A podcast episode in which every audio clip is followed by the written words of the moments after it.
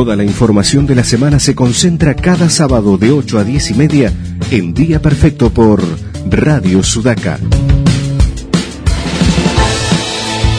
Sumate a Ricardo Aranea y equipo para repasar juntos los temas relevantes de los últimos siete días y analizar lo que se viene. Día Perfecto. Escucha para entender.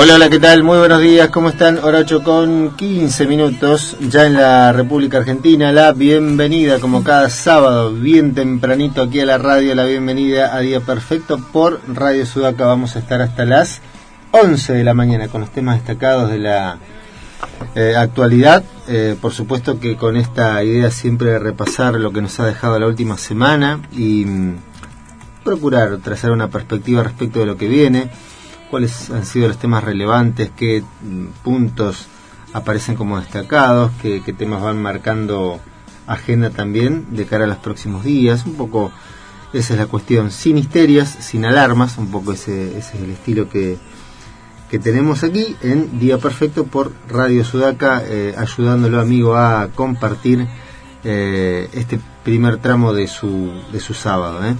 Bueno, en ese intento, quienes eh, estamos empezando a, hacer camino, el señor Marcelo González allí en los controles, el responsable de la operación técnica, la musicalización y puesta en el aire de este programa.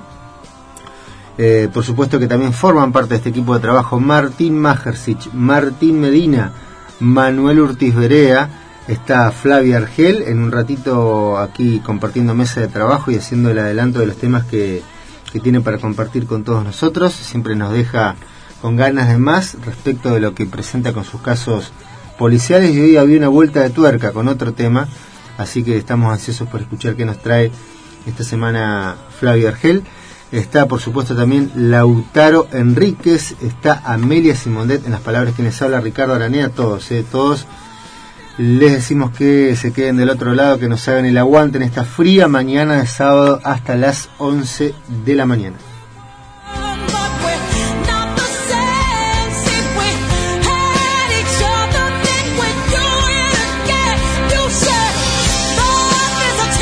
Bien, y mientras de fondo está sonando la espectacular voz de Mary Bleach, perdón por pisarla, pero bueno, qué linda mujer Bleach. Bueno, eh, nosotros comenzamos a, a, compartir los temas que tenemos en esta mañana, decíamos, eh, y le damos paso al equipo. Lautaro, buen día, ¿cómo andas? Buenos días, eh, bastante bien, ya contento de que se esté haciendo bastante de día tan temprano, que empieza a amanecer más temprano, porque acompaña mejor la mañana también para la gente que se tiene que levantar, ya que no esté todo tan oscuro, es, es agradable. Bien, es como que abrís la ventana y te, por lo menos hay luz. Sí, bueno, sí, sí. Es, es otra Está perspectiva. frío, ¿no? Pero Está realmente frío. Ahora, ahora vamos a, a, ese tema precisamente. Amelia, buen día. ¿Cómo andas? Buen día, buen día. ¿Todo bien? ¿Todo bien? Con una semana cargadita en cuanto a lo, a lo informativo por todos lados, desde Uf. lo judicial, desde lo político, lo sanitario, lo deportivo. Bien. Ahora vamos a empezar a avanzar por esos temas. Antes le comentamos a la gente cómo está la mañana. Decía yo, de, de apresurado, arrebatado que soy, que hace mucho frío. ¿Estás así? Tendríamos que estar contentos nosotros, ¿no? Nosotros, eh, con nuestra bandera, por Estamos supuesto, bailando en el estudio. eh, estamos más que alegres. ¿eh? Bueno, porque la temperatura en la ciudad de Trelew es de 1 grado 2 décimas bajo cero, con una sensación térmica de 3 grados 9 décimas bajo cero. La máxima hoy va a estar llegando a los 10 grados. En Comodoro Rivadavia la temperatura es de 7 décimas de grado, con una sensación térmica de 4 grados 4 décimas bajo cero, una máxima que también llegará a los 10 grados en Comodoro, y en Esquel la temperatura es de 1 grado 4 décimas bajo cero, con una sensación térmica de 8 grados 6 décimas bajo cero, y una máxima que va a alcanzar los 4 grados. Muy bien, perfecto. Eh, vamos a recordar a los amigos que se prenden, se enganchan, que nos escuchan cada cada sábado, que además tenemos vías de contacto. Parece que no, a veces porque somos medio remolones para No se notan, pero están. Pero están, sí. A ver, ¿qué vías son? No se notan, pero están, nos pueden encontrar en Facebook como Día Perfecto.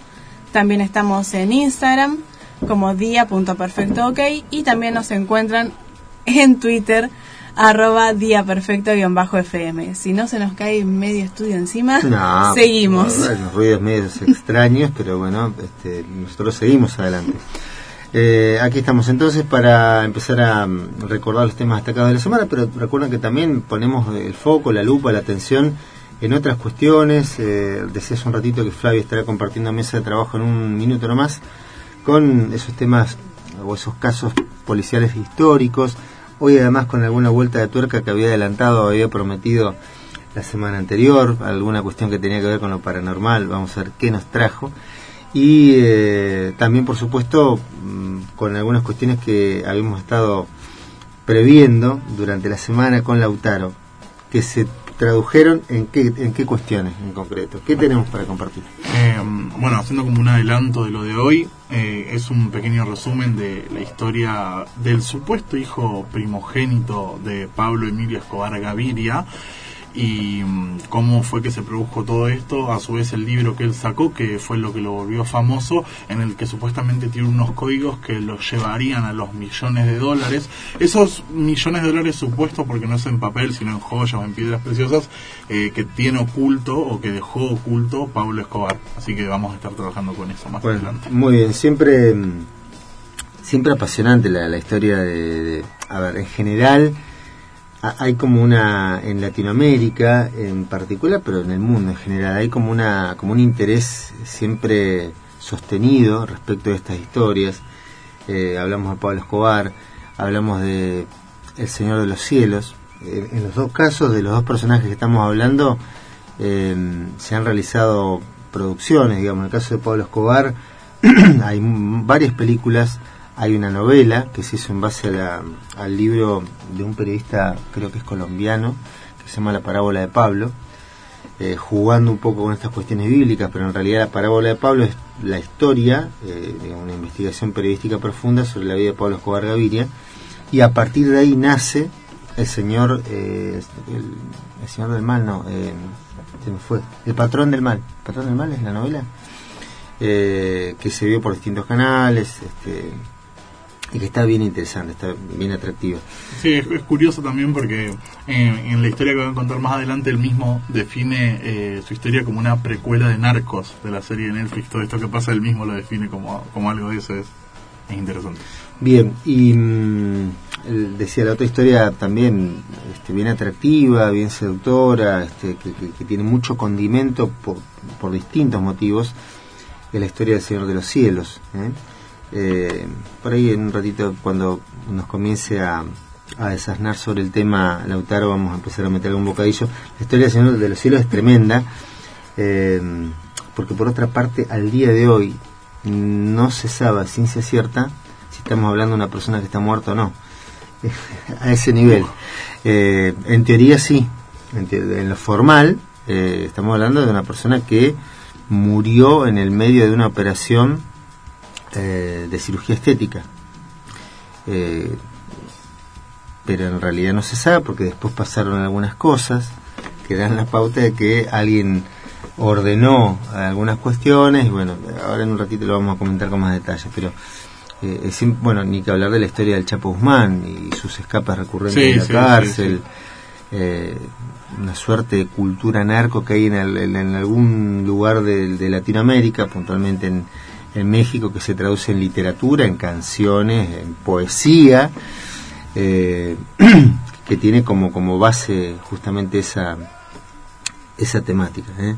Desde, ahora que digo de Chapo Guzmán me queda esta cuestión eh, de cuando antes de que lo atrapara la, la justicia mexicana, que, Sí. que se pidiera la, la extradición a Estados Unidos y demás, eh, pero también en el medio de algunas de las veces que lo agarraron y demás, esta cuestión que estaba constatada efectivamente por la DEA norteamericana, pero también por la justicia y por la Policía Federal Mexicana, eh, que era en principio era como una especie de leyenda, pero después las propias autoridades lo reconocían que era así. Vos estabas en un en algún restaurante de Culiacán, eh, no sé, habías ido a comer con tu mujer y con este, tus hijos y de repente entra un comando con pasamontaña con este armas cortas, armas largas, eh, con muchísima corrección te decían este por favor eh, los celulares a las bolsas y obviamente porque iba no podías hacer nada. Toda la gente con la comida acá, ¿sí? Atragantado. Pues nadie explicaba nada. Ponían el celular en la bolsa. Eh, lo que sí se aseguraban de que no hubiera ningún otro celular. Pasaban cinco minutos. Ingresaba por la puerta el Chapo Guzmán con una señorita de cada brazo. Eh, buenas noches, buen provecho, buenas noches, buen provecho, buenas noches, un tipo súper educado. Se iba al fondo de una mesa que dos minutos antes habían llamado al restaurante y la preparaban especialmente para él. El tipo se sentaba, le ponían un biombo y después aparecía una de las personas que, que había entrado al principio por favor, pueden seguir comiendo. como, si, te bajara algo después, ¿no? Pueden seguir comiendo. Se reanudaba un poco el murmullo típico del restaurante hasta donde se podía. Eh, y al rato, al rato de vuelta, este, se pasarían una hora y media, dos horas, salía separado el Chapo Guzmán con estas señoritas.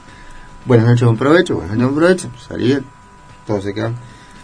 Salía el Chapo, eh, la gente que había entrado al principio, una vez que salía el Chapo, parte de esa gente se quedaba en el restaurante, le devolvía el celular a cada comensal y con el celular la, la factura paga de la cena.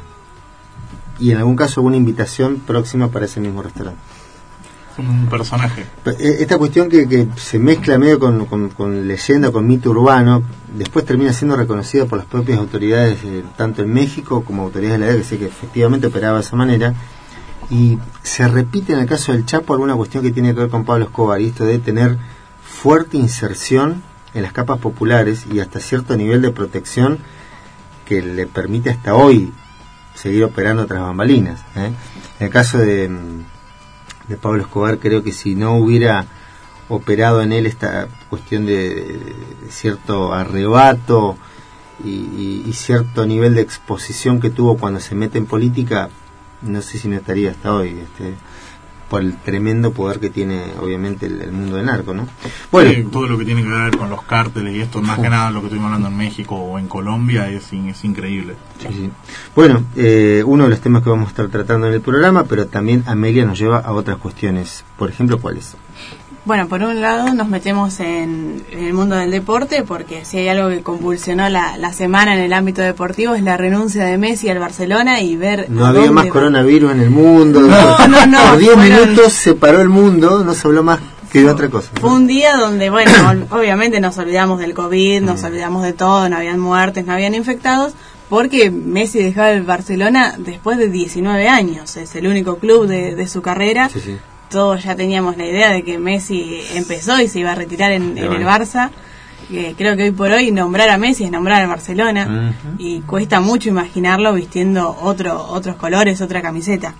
Lo cierto es que las cosas ya no venían bien, hay muchos roces tanto con el técnico como con, con el presidente del Barcelona.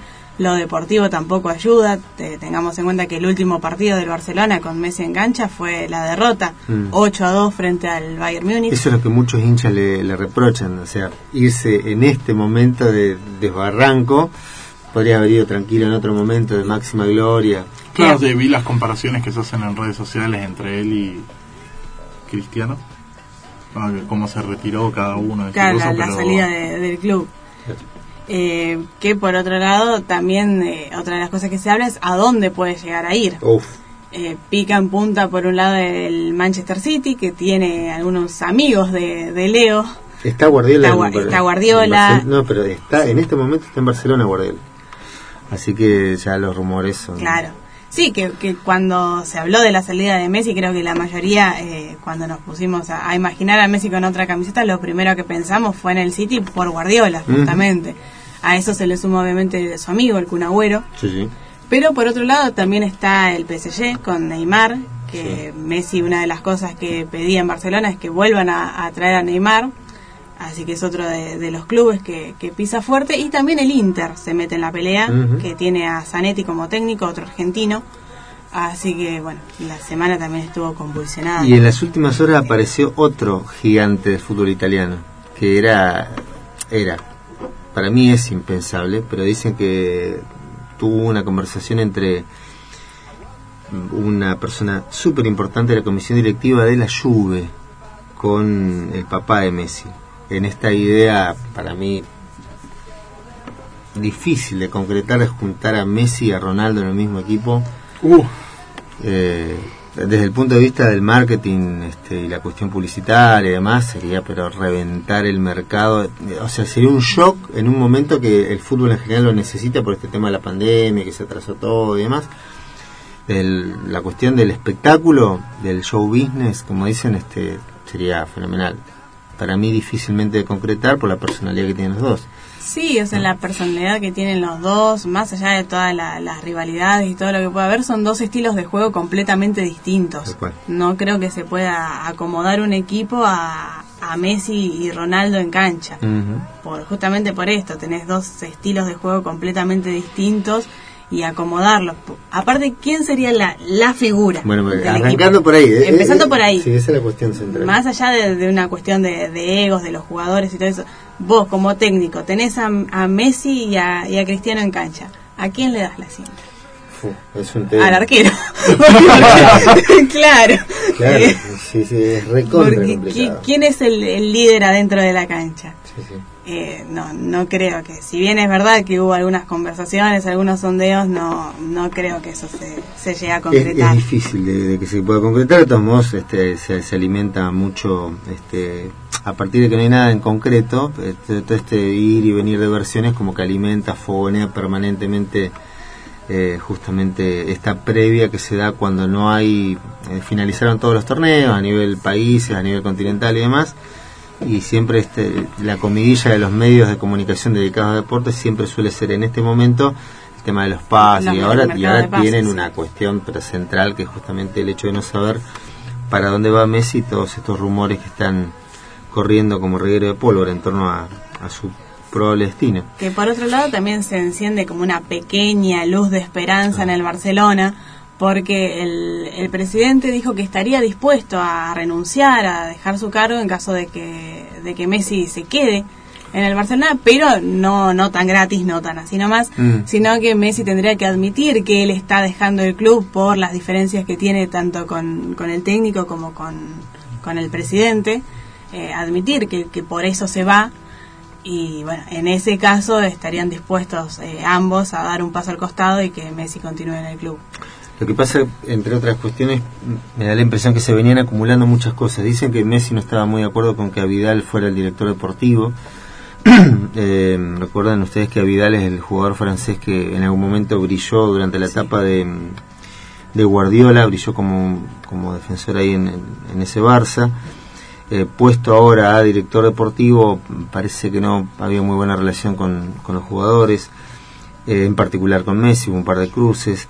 Pero además hay otra historia eh, que subyace este, como, telón de fondo de todo este tema, que es cuando eh, en algún momento empieza a resquebrajarse la relación entre el presidente y los jugadores, el presidente contrata, a mí cuando yo la primera vez que lo escuché me parecía difícil, pero después se termina ratificando esto, contrata una empresa eh, de marketing especialmente dedicada al, a las fake news.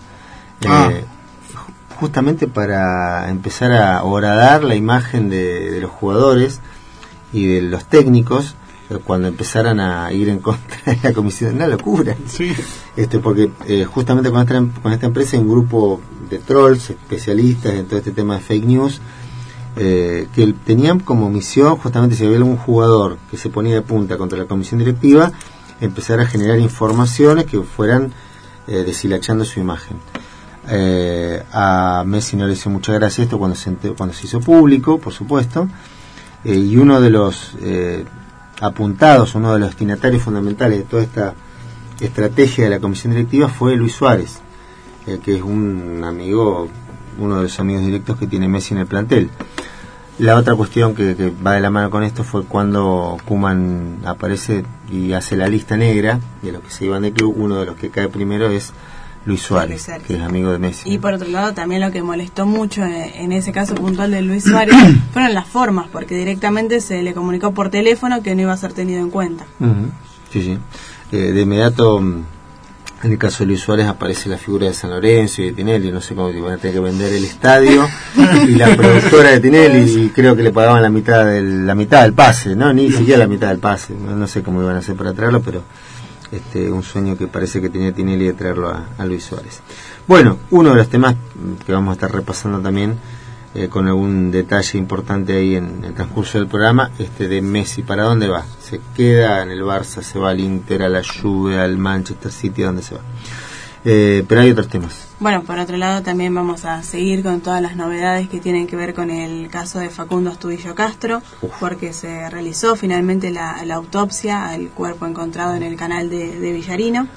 Una autopsia que los resultados finales van a estar dentro de uno o dos meses, pero bueno, también hubieron algunas marchas, eh, declaraciones de, de la madre y por otro lado también eh, nuevos hallazgos en cuanto a los patrulleros que participaron del operativo. Se detectó uno cerca de donde apareció el cuerpo eh, un par de horas antes. Por otro lado, otro patrullero que está eh, en servicio técnico desde el día que desapareció Facundo. Así que también hay investigaciones por ese lado. Bien. Bueno, vamos a estar hablando de todos estos temas eh, en el transcurso del programa. Por supuesto, también creo que tenías alguna información sobre las últimas cifras del COVID-19, ¿no? Sí, que Sí. esta semana llegó un pico de 10.000 casos, ¿puede ser? Eh, sí, a nivel país, pero por otro lado también fue una semana clave y lamentable en cuanto a récord de casos en la provincia. En la semana, desde, desde el lunes hasta el último parte de anoche, se acumulan 353 casos en una semana Sí, en. Chubut. Así que bueno, Tremendo. también vamos a ir hablando de, de los datos del COVID día por día eh, en esta última semana acá en Chubut. Bien, eh, por lo que recuerdo de anoche, bueno, Comodoro, eh, no quiero, no sé si emplear la palabra desbordado, pero este da la impresión que Comodoro es, es como el lugar clave respecto de la difusión de casos de COVID en, en Chubut. Habíamos hablado en su momento de lo que generaba eh, el nivel de movimiento que genera la pesca, del, ni que hablar del nivel de movimiento de gente que genera la actividad del petróleo Sí. eh, y además teniendo en cuenta que Comodoro es una ciudad con características muy distintas de Trelew re- respecto de, de- de la dimensión que tiene eh, y de lo difícil que a partir de esa dimensión, si uno pone el, foco ahí, lo difícil que resulta controlar absolutamente todo desde el punto de vista sanitario. ¿eh? Eh, de modo tal que eh, me imagino que las autoridades sanitarias en el orden provincial con mucha atención y con mucha preocupación siguiendo lo que ocurre en Comodoro. Madryn da la impresión que en la última semana medio se ha desmadrado un poco también por las cifras que, que tuvimos y con preocupación, por supuesto, nosotros desde aquí, desde Treleu, porque, a ver, hubo un, ayer no, el día anterior hubo un caso de una persona que venía de afuera, eh, creo que si mal no recuerdo un transportista, Sí. pero anoche se registran dos casos eh, y uno, o sea, uno, Uno más o menos identificado, viaje, pero claro, el otro no el tiene otro está en investigación. Bueno, esa es la, la preocupación. Re- reitero, y lo vamos a hacer a lo largo del programa, además de una oportunidad, reitero lo que hemos comentado en otros programas. Eh, da la impresión que estamos como una especie de isla de burbuja de cúpula acá entre Leu porque eh, ocurre esto en Comodoro, ocurre lo que estábamos comentando en Puerto Madryn. la cordillera tuvo algún nivel de preocupación importante con estos casos del hoyo, ¿eh? Sí. que, que era una familia que había viajado a, a Bariloche. Y a mí mm, me llama la atención, en este caso, que Treleu tenga los números que, se afirma que tiene, teniendo en cuenta lo que ha ocurrido las últimas semanas. Eh, esto l- lo, comento yo, que tengo la oportunidad de hacerlo a través del micrófono, pero la gente que, que se pega una vuelta por cualquier plaza de la ciudad, eh, por supuesto que va a compartir esto que digo. Este, llama la atención a tremenda cantidad de gente. A ver, si vos vas a la plaza a, a caminar o con los chicos y, todo el mundo tiene derecho a hacer lo que se le ocurra en el marco de cierto eh, cuidado Sí. individual, que ese cuidado individual repercute en el cuidado del otro, este tema del uso del barbijo, eh, la- el distanciamiento social. Ahora, cuando vos tenés, no sé, en la plaza que está frente a la pista de atletismo, la Alfredo García, esa, sí. Eh, tenés 300 pibes, todos juntitos, eh, arriba del playón donde se hace skate. en muchos casos, tomando mate, compartiendo el mate. O tomando cerveza, no, no es porque sea o mate cerveza, cada uno se arregla como El hecho de compartir. el hecho de compartir, estar todos juntos ahí eh, y que los juegos eh, que se comentó más en una oportunidad no se pueden usar porque es un mecanismo de transmisión directo y que los papás estén con los chicos en los juegos eh, y que sale un pibe, pase el otro y encima otro y otro más y otro. Bueno, esas cuestiones, sí, pero ¿dónde se está? Hay una falla en, el, en, en cómo se comunica, hay, un falla, hay una falla en cómo se interpreta esa información en cuanto a prevención de parte de la gente. Eh, por eso es que decíamos programas, en programas anteriores, me llama la atención para bien, digo, estoy sorprendido que no haya la cantidad de casos que si uno ve esa situación... Sí, no pensaría que los ¿Cómo, números cómo? se comparan con la realidad. Claro, tal cual, es decir, bueno, afortunadamente, gracias no sé, a, A algo. a algo en algún punto del universo, este tenemos tan pocos casos no tenemos casos. No, y es que, a ver, a mí me ha pasado yo suelo salir a, a caminar con mi mejor amigo día por medio, día sí, día no, y, y se ve en la calle gente que anda sin barbijo, que, o sea, eh, es como que la gente, no sé si es por conciencia o qué, pero como que no está tomando dimensión de que a pocos kilómetros tenemos eh, un desastre y que a no muchos kilómetros más hay provincias que están con colapso sanitario, que, o sea, que, no, que no, no estamos aislados ni somos ajenos a que pueda volver, teniendo en cuenta que ha pasado desde China que empezaron casos con rebrotes y demás, que no sabemos hasta que haya una vacuna o lo que sea, cómo va a seguir todo esto. Hay como un, un relajo bastante importante por parte de la gente que piensa que esto no va a volver y hay que tener en cuenta que entre luego estuvimos bastante tiempo sin que aparezca- aparezcan casos hasta que explotó todo y como ahora puede estar calmado, ¿quién te dice que mañana, pasado o en una semana puede volver a como estaba antes o peor? Tal cual. Esto que comentás, Lautaro, nos lleva eh, además a, a vincular esta preocupación por eh, la, la propagación de casos de COVID-19, nos lleva de inmediato a otro tema eh, que tiene que ver con la educación. Eh, lo- lo- distintas fuentes como que van eh, dejando trascender eh, fuentes oficiales, extraoficiales, quien tiene oportunidad por ahí de hablar con, con funcionarios del área educativa, la, la información que, que se desprende a partir de esos contactos es que es realmente muy complicado que se pueda volver a clases presenciales. Eh, digo, en Comodoro ni hablar. No, Comodoro, olvídalo. Eh, pero en algún momento se había hablado también de la posibilidad de... A ver, hace tres semanas hablamos aquí con la ministra de Educación en Sí. este programa eh, y nos había dicho que de igual modo que Nación le da a las jurisdicciones provinciales la chance de eh, que tomen decisiones respecto de si vuelven sí o no, con, con el aval del Ministerio de Salud de Nación, eh, podía ocurrir lo propio, se podría replicar ese esquema aquí en Chubut eh, y podía pasar que en Comodoro no haya clases, pero que en el Valle sí, en Madrid sí. la impresión personal que tengo es que no hay marco, no hay contexto como para que esto se pueda llegar a, a concretar. Sí, llamaba al control que tiene que haber entre ciudades por el hecho de si en una hay clases y no, eh, que se tendría que intensificar esto, tener un control más arduo de quién entra, quién sale o cómo va, cómo va este tema, porque eh, no es algo que se toma a la ligera, así que yo también veo complicado que se pueda volver de acá a un corto, mediano plazo. Es, eh, este año ya es bastante improbable. Por otra parte, em, las autoridades de- del Ministerio de Educación de Nación han reiterado que no, em, cómo, cómo explicarlo con, con claridad para no caer en el mismo error que se cae desde ese área precisamente, pero han dicho que eh, los chicos, por ejemplo, no van a repetir, ¿eh? Ah. no van a repetir el año. Sí. Eh, pero esto no implica o no quiere decir que las materias estén aprobadas. Digo, en Claro. algún momento se va a tener que registrar ese paso que, que algunas veces es difícil de, de entender o de diferenciar de todo el proceso educativo, que es la acreditación. Eh, digo, ¿cómo acreditas vos esos saberes que fuiste incorporando, los contenidos que fuiste Claro. trabajando de alguna manera? ¿Cómo acreditas que eso está aprehendido con H intermedia? como para que te puedan aprobar. Bueno, eh, esa cuestión eh, en algún momento se deberá trabajar De alguna manera. de alguna manera, de modo tal de que se pueda avanzar. Eh, da la impresión que no va a quedar, poniendo el foco en la secundaria, por Claro, ejemplo, claro. no va a quedar otro camino, otro recurso eh, que sostener y fortalecer el, el contacto virtual, Classroom, Zoom, Meet, videollamada, Lo que sea. lo que sea. La cuestión es que no se puede cerrar solamente ahí, porque reitero lo que habíamos dicho en programas anteriores también, hay muchísimos chicos que no tienen acceso a esos recursos.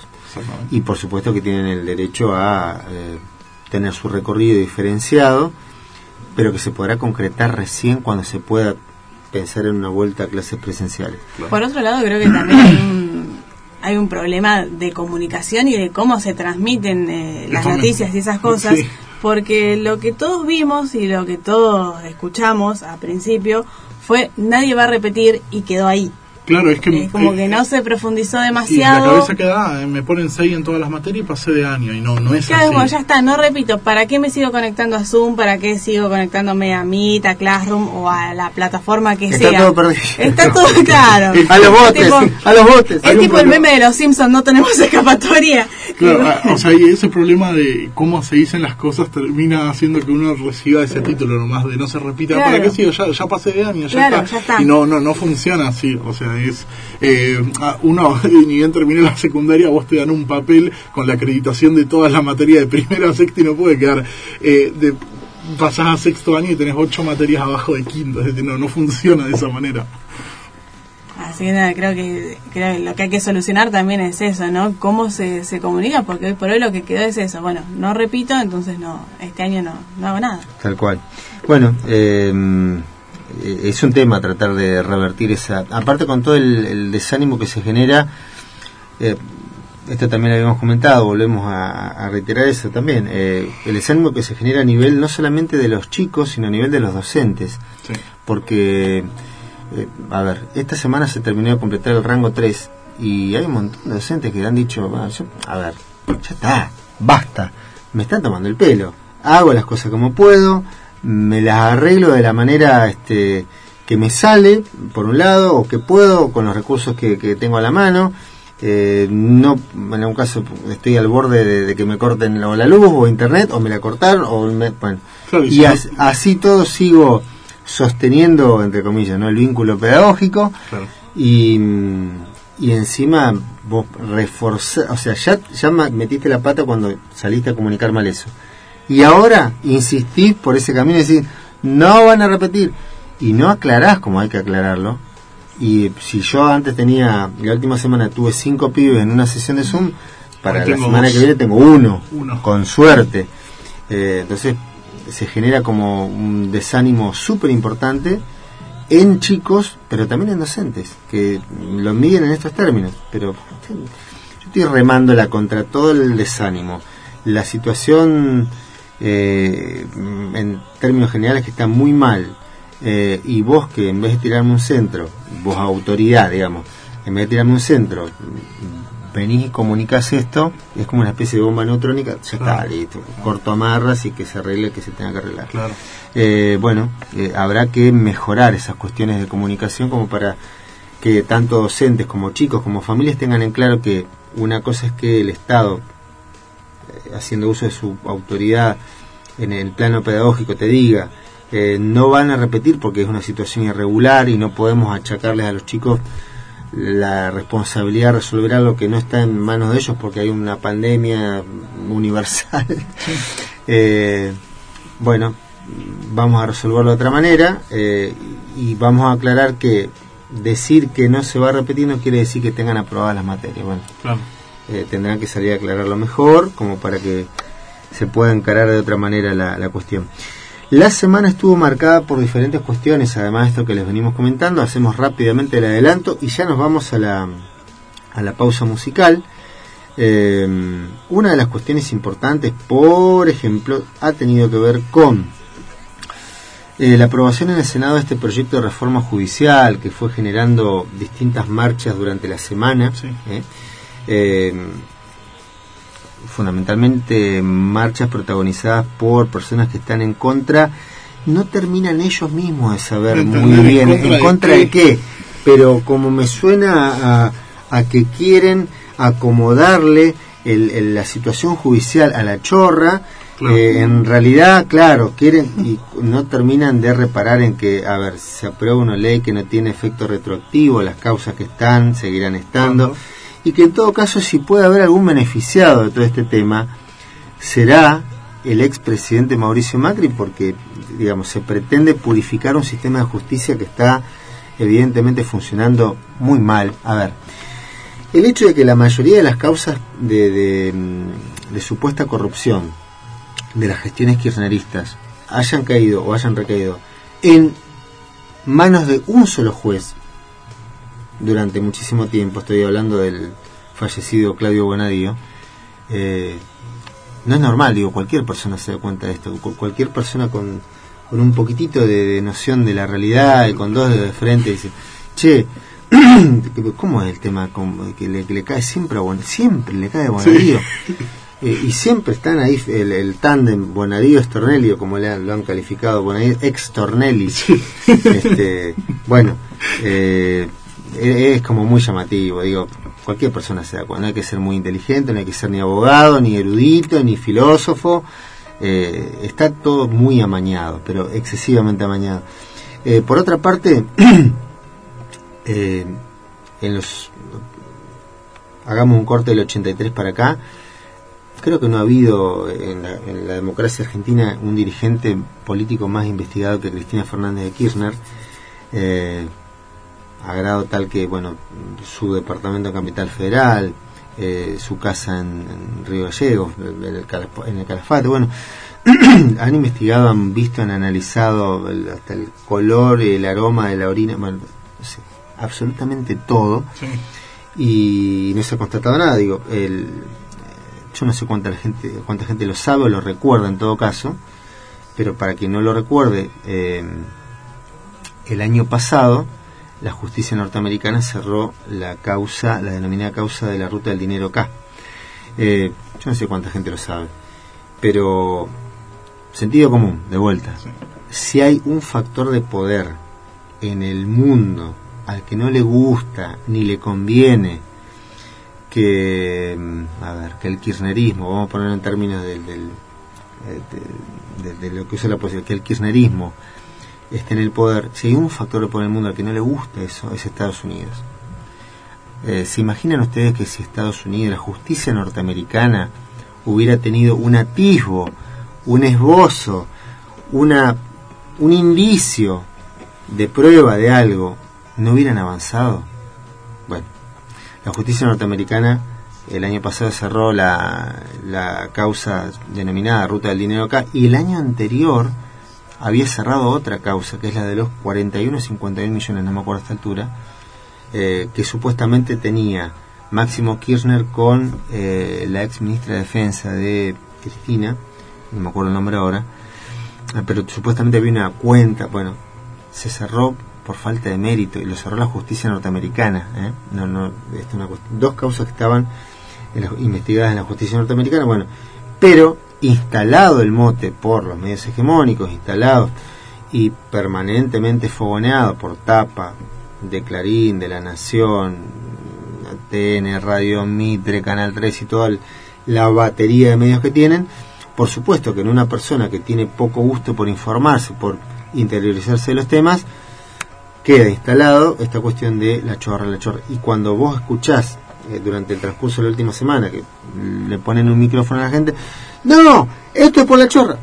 Pero ¿sabe eh, qué se está eh, proponiendo en el proyecto? No, no, pero es por la chorra. Y seguí escuchando por otra parte gente que entiende que se va a reformar la constitución. Yo lo escuché además en una oportunidad. No, no es reforma constitucional. No, ¿eh? no, no, no, no, pero hay mucha gente que lo tiene instalado. Sí. Y si no, le- la, la tibia que también ya está instalada como un cliché, ¿y por qué estás movilizando? Por la libertad. Por la libertad. Tal- Bueno, el caso de, de Vicentín, de- o sea, ¿Libertad de qué?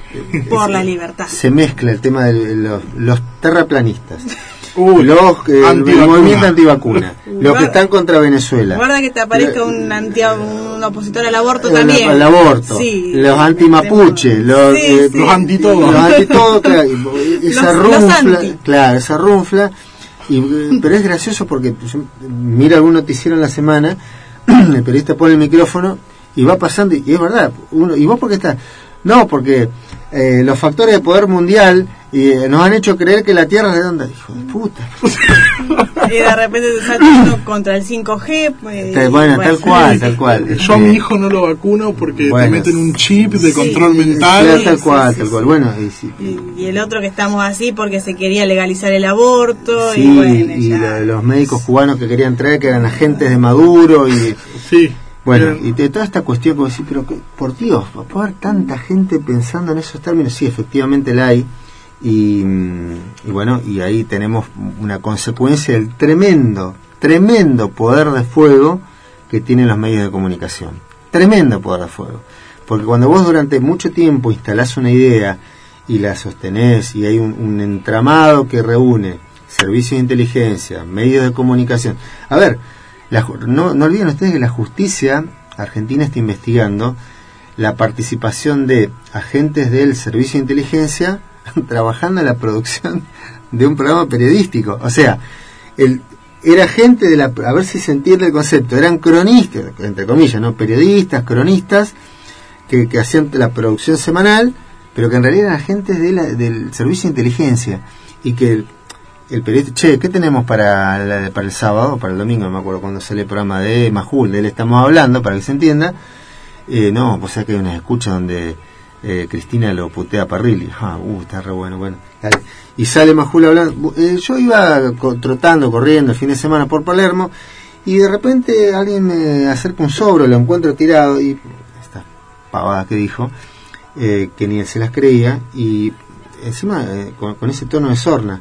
Eh, y estamos hablando de una cuestión gravísima, del uso ilegal de un recurso del Estado como es el servicio de inteligencia en beneficio propio, porque era para la producción de él, pero por otra parte en desmedro de lo que son los derechos básicos de una persona, porque eso arrancaba por ahí, o sea, servicio de inteligencia, medio de comunicación, pero ¿cuál era el paso siguiente? ¿Cuál era el paso siguiente y por qué la cuestión se convierte, más allá de, esta sorna eh, general que hay al principio, ¿por qué? Porque es tremendamente grave porque el otro eslabón que actuaba de modo inmediato era la justicia. Entonces había fiscales o jueces que de che, eh, hay que actuar oficio, pero si ya estaban avisados, si había todo un entramado, si era todo un contubernio. Entonces, claro, medios de comunicación, servicio de inteligencia, perdón, servicio de inteligencia, medios de comunicación, justicia. Te armaban una causa vos, pero ¿cómo? Lo- el paso siguiente era de vuelta a los medios de comunicación. La justicia investiga. Y claro, si vos fuiste que publicaste eso. Por eso la justicia lo investiga. Eh, bueno, de esa manera han hecho pelota la vida de mucha gente. Pero, a ver, eh, yo no sé en- eh, si en el fondo, por ejemplo, uno de los tipos más apuntados, Julio Devido, si en el fondo hizo algo incorrecto, sí o no. Puedo tener la presunción de que efectivamente en algún momento hizo algo indebido. Eh, pero por otra parte tiene el pleno derecho a que eso se demuestre en la justicia. Hasta donde estamos viendo, la justicia no ha demostrado absolutamente nada, más allá de esta imagen que se ha construido de los medios de comunicación. Y estamos hablando de uno de los tipos más apuntados en términos de sospecha y demás.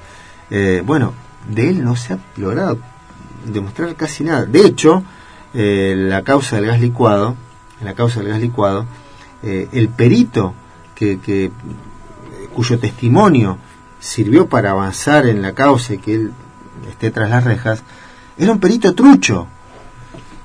Era un perito que, por otra parte yo no sé si está en, cana, este, que tendría que estar en cana, porque mandó a una persona a la cárcel.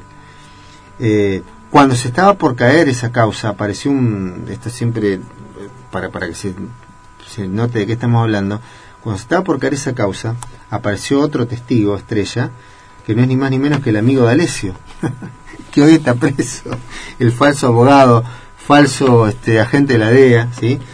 Eh, bueno, por ese accionar, hoy todavía está, ahora está en libertad, pero, debido, pero estuvo mucho tiempo preso, una persona, le robaron dos años de la libertad a una persona, ¿y eso quién lo paga? ¿O cómo lo reclama él? ¿Se paga con plata? O sea, vos recuperás con plata dos años de tu vida tras la... no. Bueno, eh, han hecho todo eso, han hecho todo eso. Y mm, cuando la justicia funcionaba en esos términos, yo no vi ninguna marcha de estos que ahora están reclamando en contra de la reforma judicial. No vi que salieran a reclamar porque la, la, prisión preventiva se manejaba de esa manera, discrecional. Yo no vi ninguna marcha reclamando por eso, por los derechos de la gente. No, y lo mismo con la libertad que piden, eh, defendiendo eso como lo que decías vos de dos años quitándote de tu libertad. ¿Y dónde está la libertad ahí?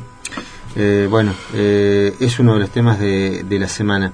Eh, hablando de justicia, la justicia ratificó la prohibición de salir del país a Arribas, procesado por espionaje ilegal. ¿m? Estamos hablando del ex número uno de, del Servicio de Inteligencia, justamente. El ex señor 5 presentó un escrito ante el juez Juan Pablo Augé para viajar a ocuparse de los futbolistas que representan el exterior. Recordemos que el negocio de Arribas era representar eh, jugadores de fútbol.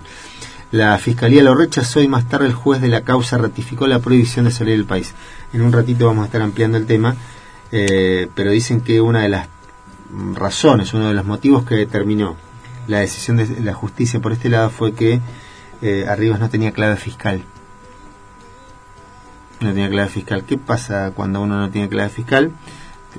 ¿De qué vas a vivir? Es algo que tenga un negocio negro. Bueno, eh, la justicia lo que interpretó, dicen, es que este buen señor ya tenía todo pensado para seguir sus negocios afuera, con todo lo que esto implica en términos del trabajo de la justicia. Bueno, eh, uno de los temas. Decíamos hace un ratito que aprobó el Senado este proyecto de reforma judicial, todo el debate que se generó. Eh, tendrá que pasar por diputados, arriesgan los que conocen la, la entretela de los pasillos del Congreso de la Nación que eh, el camino por, el, por la Cámara Baja, por diputados, va a ser un poco más arduo. Eh, los números ahí del oficialismo no son los mismos que en el Senado y habrá que ver qué factores de negociación pone sobre la mesa el oficialismo para tratar de avanzar en este proyecto. Eh, pero además, otro tema que promete para la próxima semana, en este jueguito que hacemos nosotros de repasar lo que, lo que nos este, marcó periodísticamente la semana, pero adelantar lo que viene, lo que viene es la discusión por el impuesto a las grandes fortunas. ¿eh? Eh, se está hablando de entre un 2 y un 3.5% de descuento de, de- de impuesto, extraordinario, por única vez sería esto, a grandes, grandes fortunas. ¿eh? Estamos hablando de tipos que tienen su vida resuelta y la de sus familias para ocho generaciones, más o menos, que digamos un 2, un 3.5% no le haría mucha mella. ¿eh?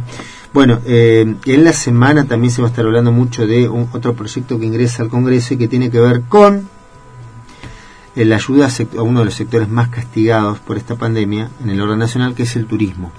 ¿Mm? Se está hablando de una, una iniciativa en el Congreso este, que va a estar orientada a este tema. Eh, otro de los puntos eh, destacados, otro de los puntos destacados, eh, decíamos a nivel nacional el tema de los contagios, la, preocupación que también eh, existe por ese lado, la prórroga de la cuarentena anunciada en las últimas horas por el presidente Fernández hasta el 20 de septiembre, con una vuelta de tuerca. El lunes creo que arranca el trabajo de los bares en Capital Federal, eh, con un protocolo muy estricto y demás, pero muchos se preguntan, pero en el pico salto, justamente ahora en los bares, ¿cómo, ¿cómo se maneja esto? ¿Cómo se entiende esto? Bueno, vamos a estar hablando un poquito del tema también.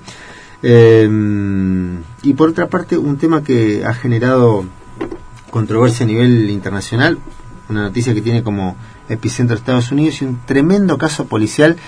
Si el caso anterior generaba estupor y preocupación e indignación, el caso que se conoció esta semana es tremendo, tipo que le meten siete balazos por la espalda.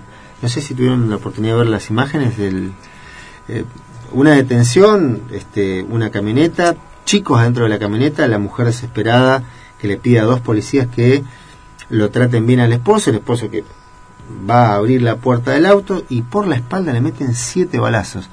Hasta ayer estaba peleando por su vida, no sé si ha fallecido o no. Eh, ahora lo vamos a estar mm, chequeando, repasando. Pero bueno, esto ocurrió en Estados Unidos y si antes se había generado lo que se generó, creo que esta semana va a ser un poquito más intensa todavía. Sí. En el medio del arranque de la campaña política en Estados Unidos, que no es un dato menor. Vamos a estar hablando de todos estos temas en esta gigantesca intro que hemos hecho arrancando Día Perfecto por Radio Sudaca. Nos lleva de la manito a la pausa musical Amelia recordando cómo está la mañana. Entre Leo la temperatura en este momento es de 1 grado 4 décimas bajo cero con una sensación térmica de 4 grados 2 décimas bajo cero.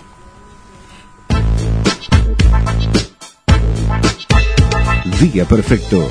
La información significativa de la semana y el adelanto de lo que hay que tener presente para los próximos días. Día perfecto Escucha para entender.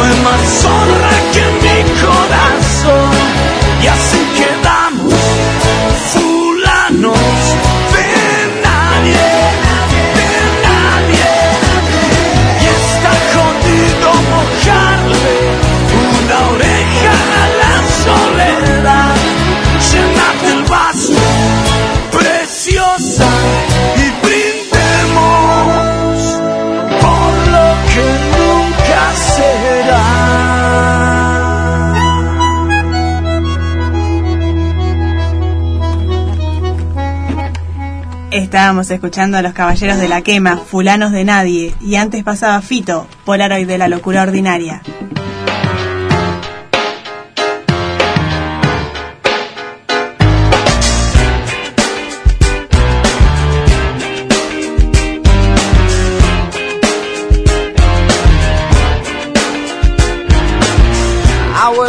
13 minutos de las 9 de la mañana en la República Argentina, siendo día perfecto aquí por Radio Sudaca hasta las 11 de la mañana, en una jornada realmente fresquita. ¿eh? Fresquita, ¿cuánto de fresquita, Amelia?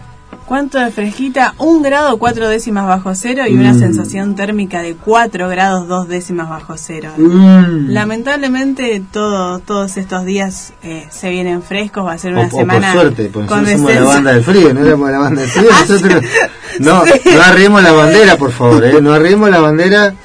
Se está escuchando Ortiz Berea que va a decir, ah, viste, yo tengo razón. No, Sí, por bueno, si está escuchando Ortiz Berea podría presentarse, ¿no? Eh, Eh, es eso claro. sí. Podría mandar un mensaje. Claro, si está escuchando, podría- Estoy vivo, quédense tranquilos, muchachos, estoy vivo.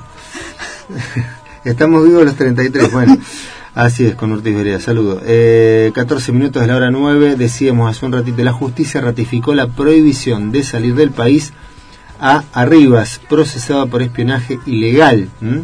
La información da cuenta de lo siguiente. El juez federal de Lomas de Zamora, Juan Pablo Augé, rechazó el pedido de Gustavo Arribas, ex titular de la Agencia Federal de Inteligencia, la popular AFI, que pretendía viajar a Brasil y a Europa para diligenciar el pase de un jugador de fútbol del Napoli al Everton de Inglaterra. El magistrado aceptó la postura de los fiscales Cecilia Incardón y Santiago Echeravide, que sostuvieron que existe riesgo procesal y de fuga en la salida de Arribas, ya que su familia vive en Brasil y una extradición desde ese país sería muy difícil. Algo que ya se demostró en varios casos. Además, el exfuncionario no precisa los lugares a donde va a estar y pretende ausentarse dos meses, un tiempo que los fiscales consideran injustificado. Arribas fue procesado en el caso de espionaje al Instituto Patria, pero está pendiente una segunda indagatoria por el espionaje ilegal a una enorme cantidad de dirigentes, oficialistas, opositores y líderes sociales. Yo a esta a este conjunto agregó que también se espiaba la propia eh, hermana del expresidente Macri. ¿eh? Bueno, raro, pero pasaba eso. Eh, lo espiaban al ex eh, marido de la mujer de del fiscal Stornelli. Bueno, a que no fue espiado, bueno, se tiene que sentir mal. El juez Auge está esperando que le asignen un turno en la sala virtual para concretar más de 20 indagatorias. Como se sabe, Rivas es íntimo amigo de Mauricio Macri y vivía en Brasil antes de ser convocado por el expresidente para asumir en la AFI. Fue curioso el motivo de la designación. De todos mis amigos, yo pensé, ¿cuál es el más vivo? El más, el más desconfiado, el más acostumbrado a estas cosas de las trampas, le dijo Macri a la periodista Laura Di Marco para explicar la elección de Rivas. Parece chiste, pero fue, fue así. ¿eh? Desde hace décadas, el ex señor 5 es representante de jugadores de fútbol. Hicieron buenos negocios cuando Macri era presidente de Boca y se fue a radicar a Brasil en el año 2006. Allí está en pareja con la abogada Lindamir Sumi y tiene una pequeña hija de nombre Chloe.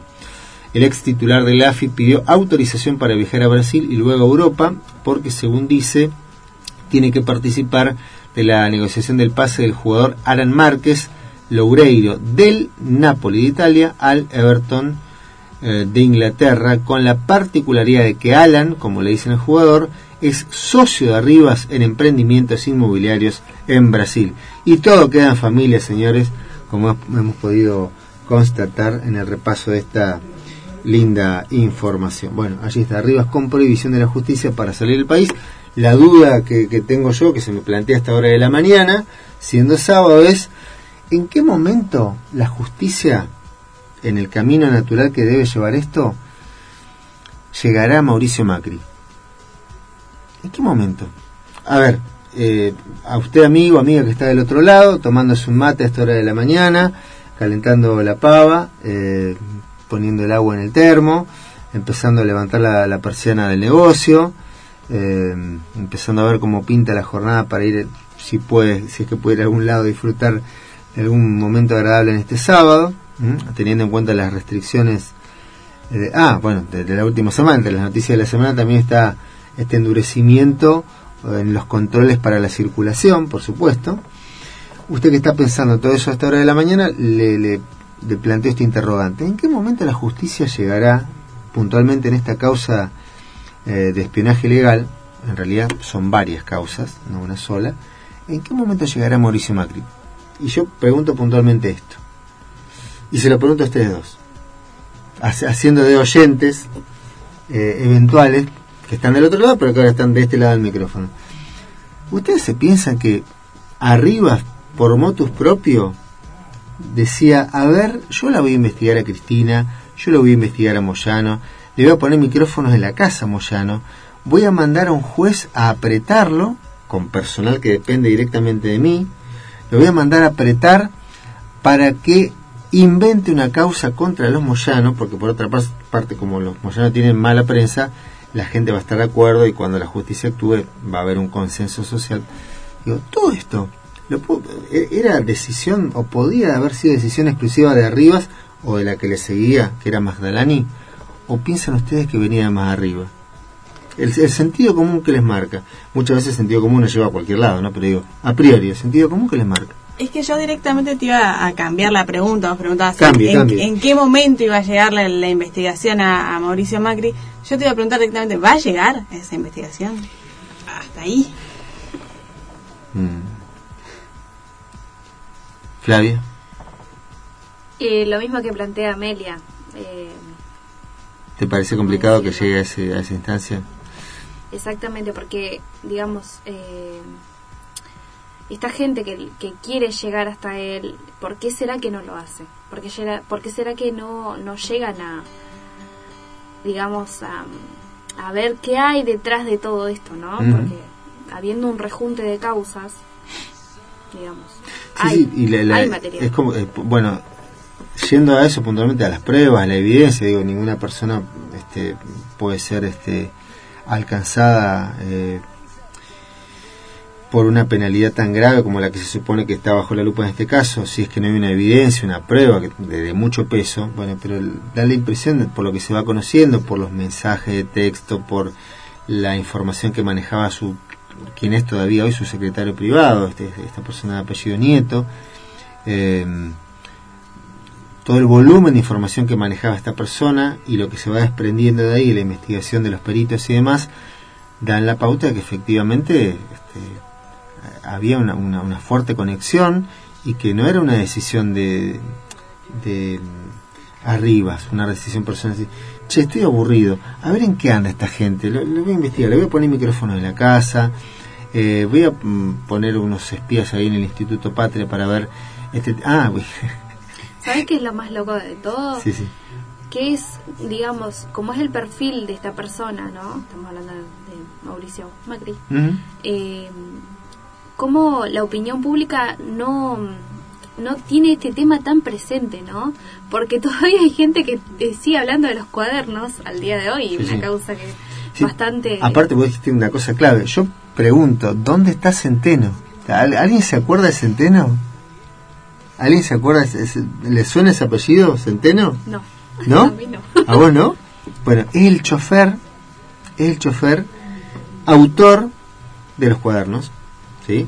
Esta persona que hablaba como una persona común y silvestre, como un chofer, pero escribía como García, una mezcla de García Márquez y Ah. Vargas Llosa, una cosa rarísima, pero parece que escribía muy bien, y que en algún momento dijo, no, no, esto son fotocopias, este, porque los cuadernos yo los usé para, para un fuego, para un asado Claro. y que llamativamente esto es lo, lo que por ahí a mí en lo personal me llama la atención que la gente no, no caiga en estas cuestiones llamativamente una semana o dos semanas no me acuerdo ahora antes de las elecciones yo no sé cuánta gente se acuerda de esto Sí. ¿se acuerda que apareció apareció uno de los cuadernos originales por supuesto que a esa Sí, altura Original. no, no, pero. eh, ¿Y quién lo tenía? Un periodista del Diario de la Nación.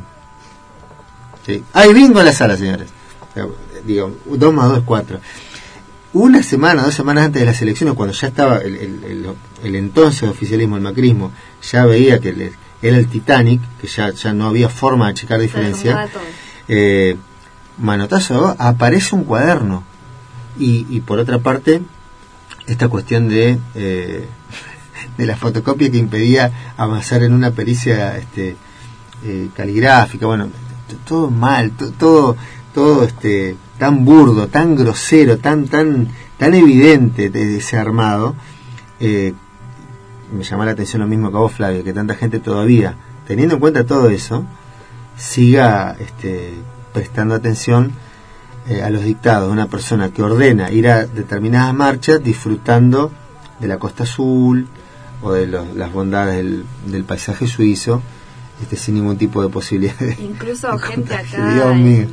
en la marcha anticuarentena, la gente que salía a decir eh, tiene que estar presa, la chorra, y todavía digamos con argumentos digamos no tan no tan bien explicados, pero lo siguen diciendo, ¿no? A Bueno, esto.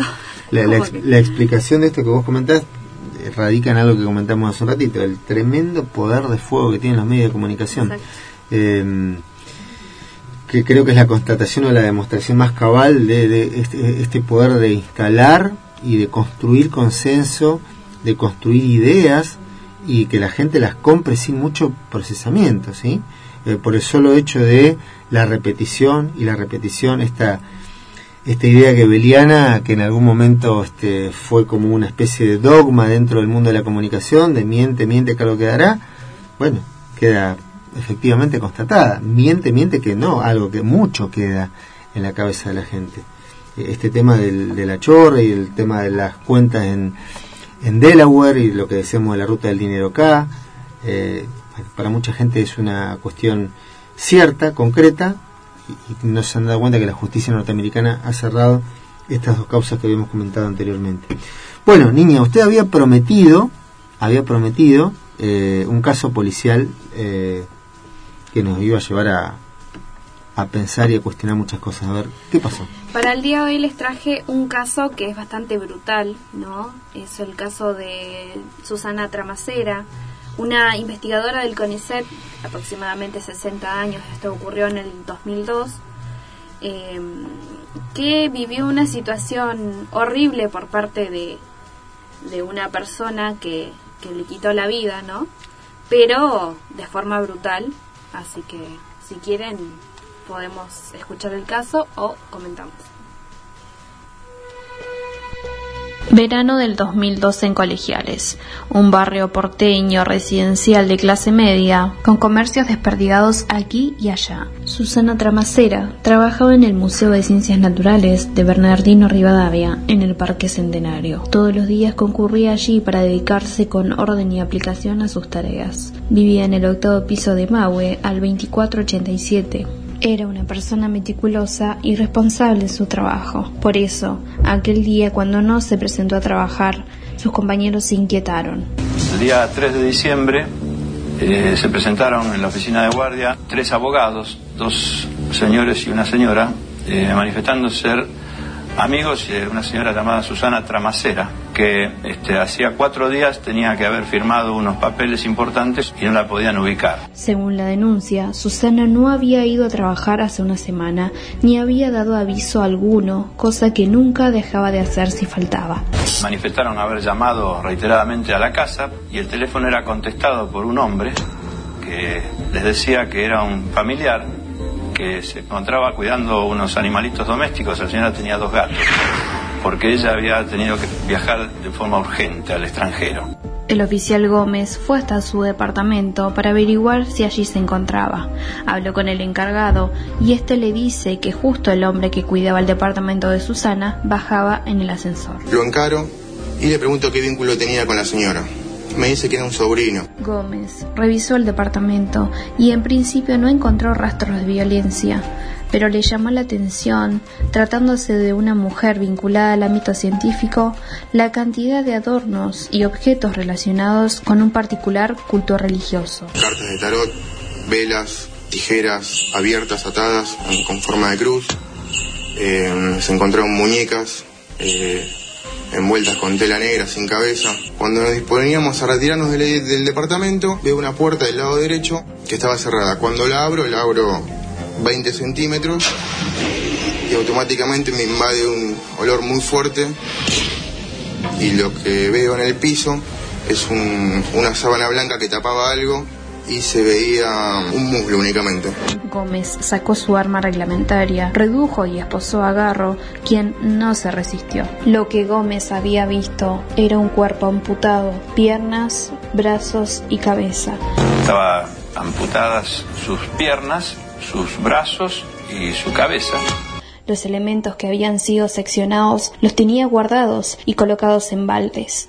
Los restos de Susana Tramacera fueron trasladados a la morgue judicial y Eduardo Garro fue detenido. Los peritos secuestraron del departamento cuchillos, ropa del detenido y elementos de culto afrobrasileros banda. Eduardo Garro, el principal sospechoso, fue hallado culpable de homicidio agravado con alevosía y condenado a prisión perpetua. Garro jamás confesó el crimen, pero tampoco aportó argumentos en su defensa ni dio una coartada sólida. Allí pasaba el caso de Susana Tramacera, una persona, eh, digamos, ya de 60 años que eh, eh, murió en manos de esta persona, eh, Eduardo Garro, quien hasta el día de hoy está detenido, ya que le dieron cadena perpetua.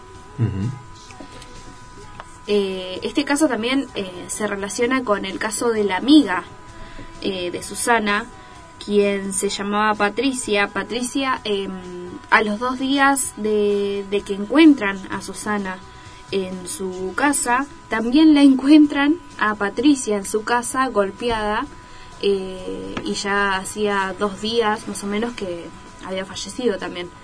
Eh, a Eduardo Garro lo vinculan con este otro caso también, ya que eh, había una serie de llamadas telefónicas previamente, minutos antes, y también encontraron un vaso con huellas digitales tanto de Patricia como de Eduardo en la casa de Patricia.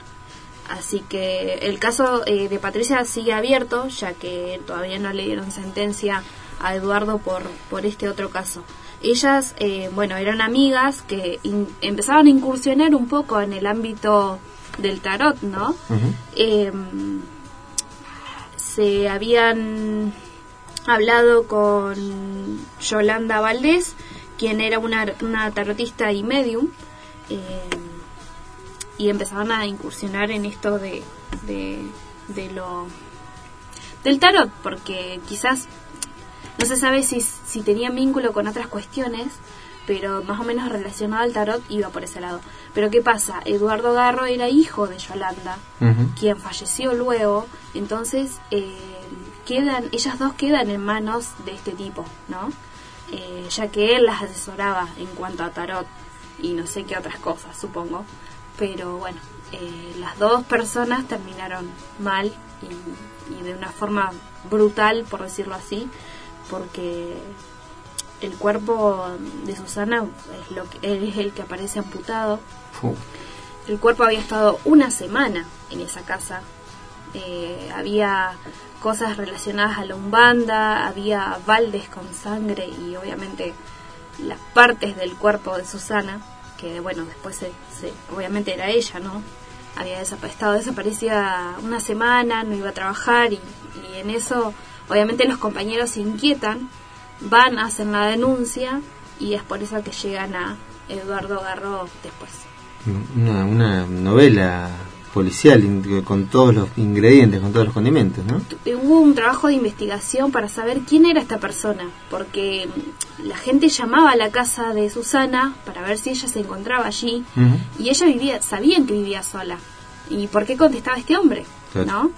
Cuando el policía lo enfrenta, eh, le dice quién era o qué, qué hacía en la casa de ella y ella, o sea, él dijo que era un sobrino que le estaba cuidando la casa ya que tenía dos gatos y bueno, no era el sobrino realmente, sino que era la persona que, que, le, que le quitó la vida.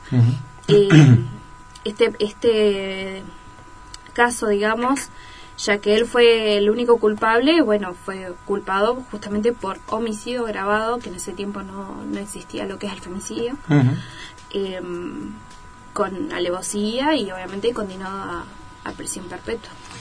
Qué bárbaro. Eh, mientras comentabas los detalles del caso, también pensaba en el tremendo poder que tiene mucha gente que haciendo un, un uso indebido de, la necesidad del otro, en términos espirituales, eh, aprovecha esa cuestión de debilidad, de flaqueza eh, emocional por ahí que, mucha gente tiene y, eh,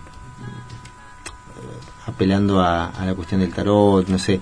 Y no, no, en lo personal no tengo absolutamente nada ni contra la astrología, ni contra el tarot, ni contra el I muy por el contrario, digo, en algún caso, yo por ejemplo soy un, no fanático, pero este, me gusta mucho el I por ejemplo. Eh, lo leo, lo trato de interpretar, de decodificar, está súper bueno como consulta. Eh, tengo muchos interrogantes respecto de cómo, cómo funciona, pero en lo personal puedo decir que cuando uno hace una consulta, por ejemplo, a, a Li Ching, eh, no sé desde qué lugar del universo alguien eh, encamina las cuestiones como para que, a, a ver, para que no sepa, Li Ching es el libro de las mutaciones, es un libro chino, eh, y hay eh, mucha información que te aporta. Vos haces una consulta y el libro te aporta una información para el momento, una información para el, eh, a ver, lo que es como si te muestra el árbol, pero también tienes que mirar el bosque, ¿no? Entonces eh, te muestra lo del momento por tu consulta, pero también el contexto, lo, lo que viene. Eh, alguna referencia que tiene que ver con el material, sobre la consulta que hiciste, una referencia por lo material, por lo psicológico, por lo espiritual. A lo que voy, no tengo nada en contra del tema, muy por el contrario, pero a lo que sí voy es a la utilización tremenda que hace mucha gente eh, de estas cuestiones, eh, aprovechándose de la debilidad de la flaqueza anímica, espiritual que puede tener una persona, o en el plano psicológico, una persona. Yo diría que en especial en este momento, mira, este es un momento de, de quiebre de cabeza, pero tremendo. en el que hay que estar muy atento y tener mucho cuidado con estas cosas porque hay mucha gente que aprovechándose de, de- de ese marco y de las debilidades naturales que tiene la gente, tiene como una especie de sentido extra para... Es como el, el tiburón que olfatea una gota de sangre en un kilómetro cuadrado de mar. Mm, acá, acá está el negocio. Y voy, y voy por ese lado y te uso y te manipulo y te saco lo que te quiero sacar y hago lo y hago y deshago. Incluso no sé si has visto eh, que te tiran las cartas de forma online, que eso, es, eh, digamos, se viene utilizando desde tiempos anteriores, pero ahora como que se potenció. Y, pero ¿cómo haces para llegar? Digo, no, no, no entiendo mucho el tema, ¿no? Mm. Pero ¿cómo haces para llegar a una persona que está a kilómetros y kilómetros de distancia y le podés tirar las cartas y, eh, digamos, te dicen lo que vos querés escuchar prácticamente, porque es como el es como leer el, el horóscopo en el diario, que a veces, digamos, Si la gente cambia. supiera cómo se hace el horóscopo en el diario, si Claro. supieran. Dios. Entonces, digamos, eh, a veces cómo lucran con este Claro, tipo de cuestiones sí, sí, sí, y, y no y otras no. Obviamente otras lo hacen porque les gusta. A mí por ejemplo me han tirado las cartas pero de forma gratuita no, porque yo como que no siempre antes de iniciar la sesión te preguntan si vos crees o no. Y yo he dicho que sí pero me dijo prácticamente lo que yo quería escuchar así que no, no nunca le nunca le vi de- nunca ahondé so- más sobre el tema como que fue una vez y no Bueno, eh, No vam- vamos a hacer lo del lichín en algún momento. Prepárate. Eh, ¿Qué te puedo cobrar? Y lo mismo que, que hablábamos la, la, la, eh, la semana pasada con esto de los cultos, ¿no? Sí. Eh, los, los cultos estos afrobrasileros, Umbanda, Ujú. eh, primero empiezan, dicen, ¿no? Que empiezan a sacrificar, no sé, gallinas, un animal, y después, ¿por qué no? A veces lo pueden hacer con una persona, digamos, que vive, ¿no? Tal cual. Sí, sí, eh, hay que tener cuidado con esas cosas. Este, reitero, mucha gente que aprovechando la debilidad o la flaqueza de alguna situación eh, que atraviesa una persona, tiene la- este- esta capacidad tan especial para entrar por ese lado y hacer y deshacer. ¿eh? Este, estar muy atento, tener mucho cuidado. Eh, eh, a ver, en el fondo creo que siempre uno tiene, por más que no lo vea o no lo sepa o no sea consciente, en el momento uno, uno, todos, tenemos las herramientas y los recursos y la caja de herramientas adentro nuestro como para eh, resolver absolutamente todo. ¿eh? El tema es que a veces no lo creemos, no tenemos confianza, no tenemos seguridad y hace falta que aparezca una persona de afuera o, con, o con las cartas o con algo che, este, es así. Ah, bueno, me lo dijo este. No, no tiene que venir nadie de afuera a decírtelo. Sí, bueno, por otra parte, si fuera tan fácil no, no habría psicólogos, no habría este, consulta de ningún tipo. Eh, espectacular el caso eh, y la historia, este, así como bien intrincada, eh, tipo novela policial. 9.38 minutos en la mañana, estamos haciendo día perfecto por Radio Sudaca. ¿Tenés a mano lo de lo de Messi como para ampliarlo un poquitito? A ver, ¿qué pasó con Messi como viene en la mano? Bueno, como bien comentábamos, la noticia de la semana en el ámbito deportivo fue la salida de, de Messi del Barcelona, eh, bastante sorpresiva, si bien ya se sabía de, de esta crisis entre el jugador, los dirigentes, el cuerpo técnico, sumado a los malos de- resultados deportivos. Recordemos que hace cinco años el Barcelona no gana la Champions, que es la máxima competencia de Europa. Bueno, se- Messi decidió dejar el club, mandó un, un burofax, que es una especie de, de carta documento, haciendo uso de, de esta cláusula que le permite al jugador dejar el club por decisión unilateral al final de cada temporada.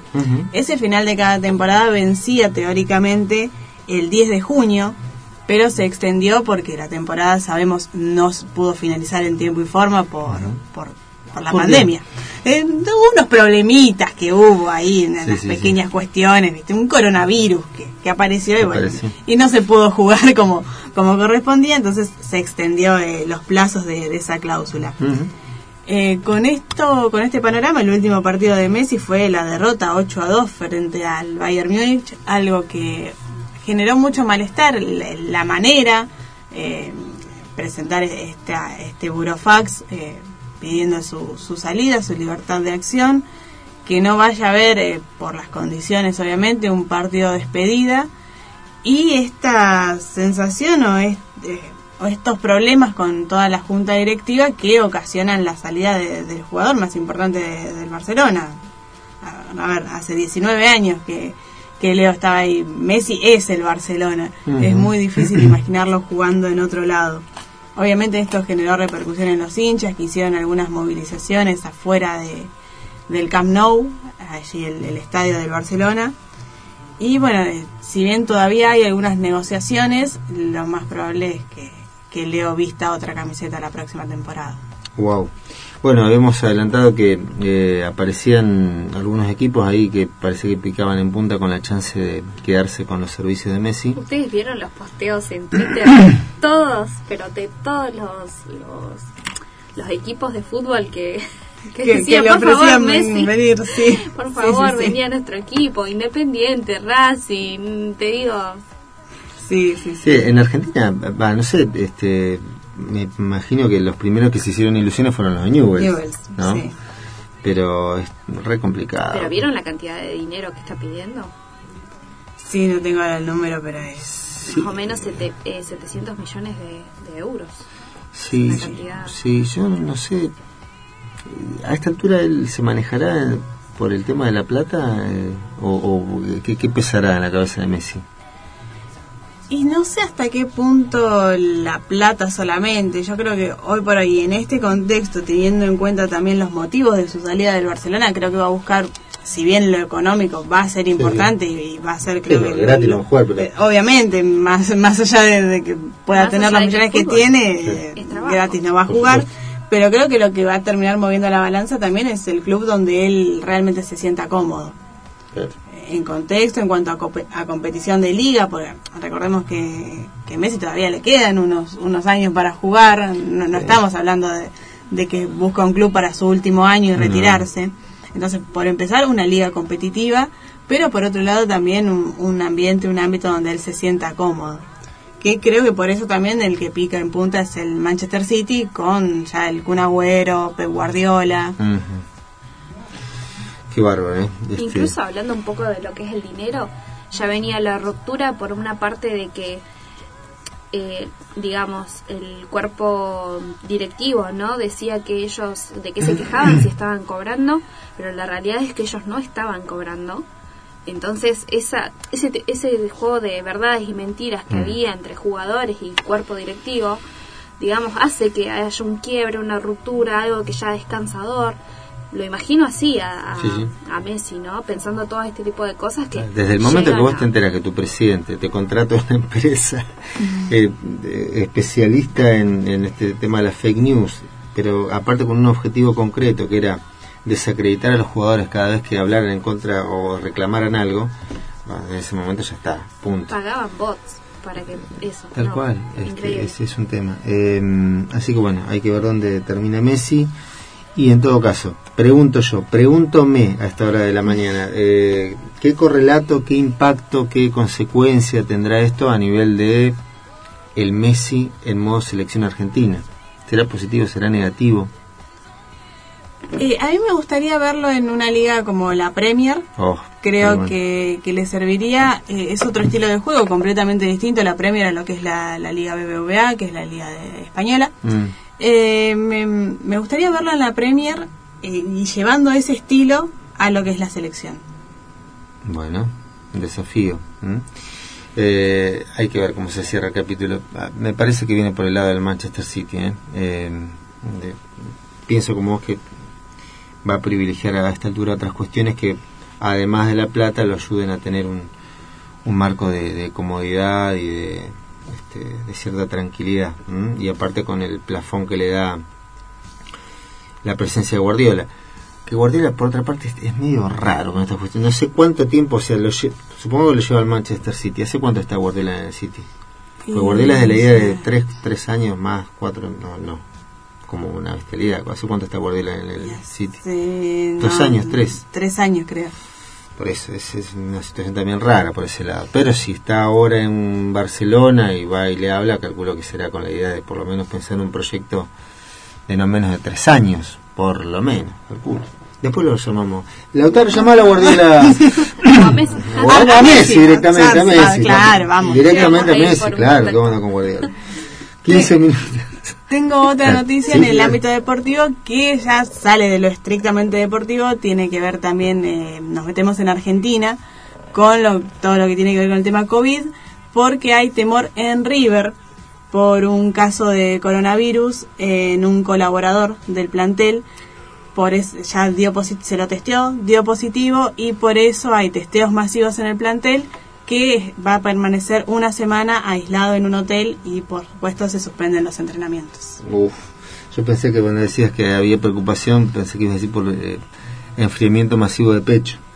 en el plantel de River, pero bueno, que como ya están acostumbrados, como ya están acostumbrados, digo.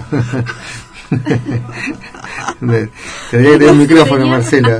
¿Hay preocupación por el enfriamiento? No, no, tranquilo, tranquilo. No era por eso, era por el ¿Cómo tema se del nota COVID. que falta parte del equipo? Falta Medina, por supuesto, que de Le mandamos un afectuoso saludo. Claro, ¿no? de inmediato dicho esto por parte mía me hubiera aplicado un- una patada a la nuca más o menos para que me calle. Pero bueno, no está, aprovechamos que no está Medina y decimos nuestras cosas. Este, Majasic no podría hablar directamente porque es independiente, así que este aprovechamos y le damos a todos. Claro. por faltar, caramba. Bueno, eh, hora 9.47 minutos de la mañana, vamos a una nueva pausa musical recordando vías de contacto y cómo está la mañana. Bueno, recordamos que se pueden comunicar con el programa a través de nuestra página de Facebook, nos buscan como Día Perfecto, también estamos en Instagram, día.perfectook, y también nos encuentran en nuestra cuenta de Twitter, arroba Día Perfecto-FM. Entre Leo, la temperatura en este momento es de 1 grado 4 décimas bajo cero, recordamos la máxima para hoy 10 grados. Ricardo Aranea te ayuda a construir tu día perfecto. Escucha para entender.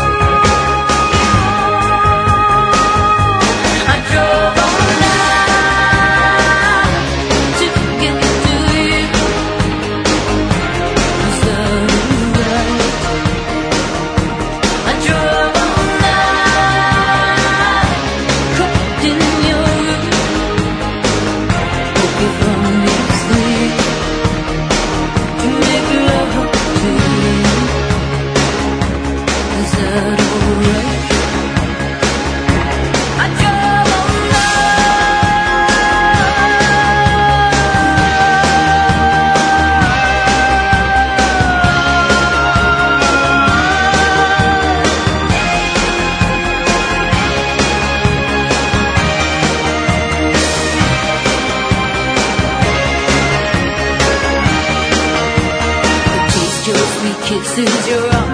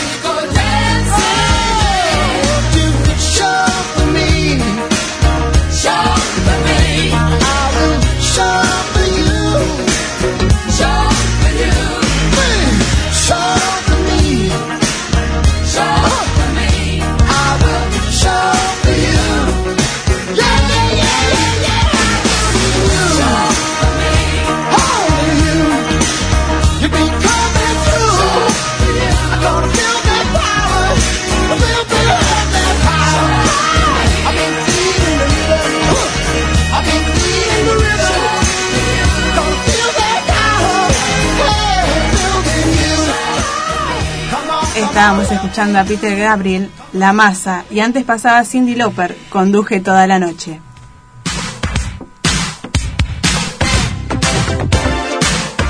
Cuatro minutos nos separan de las 10 de la mañana en todo el país haciendo día perfecto aquí por Radio Sudaca hasta las 11. Linda mañana, eh, agradable, con sol, eh, cielo cristalino, diáfano, eh, una temperatura que roza los 20. No, esa es mentira.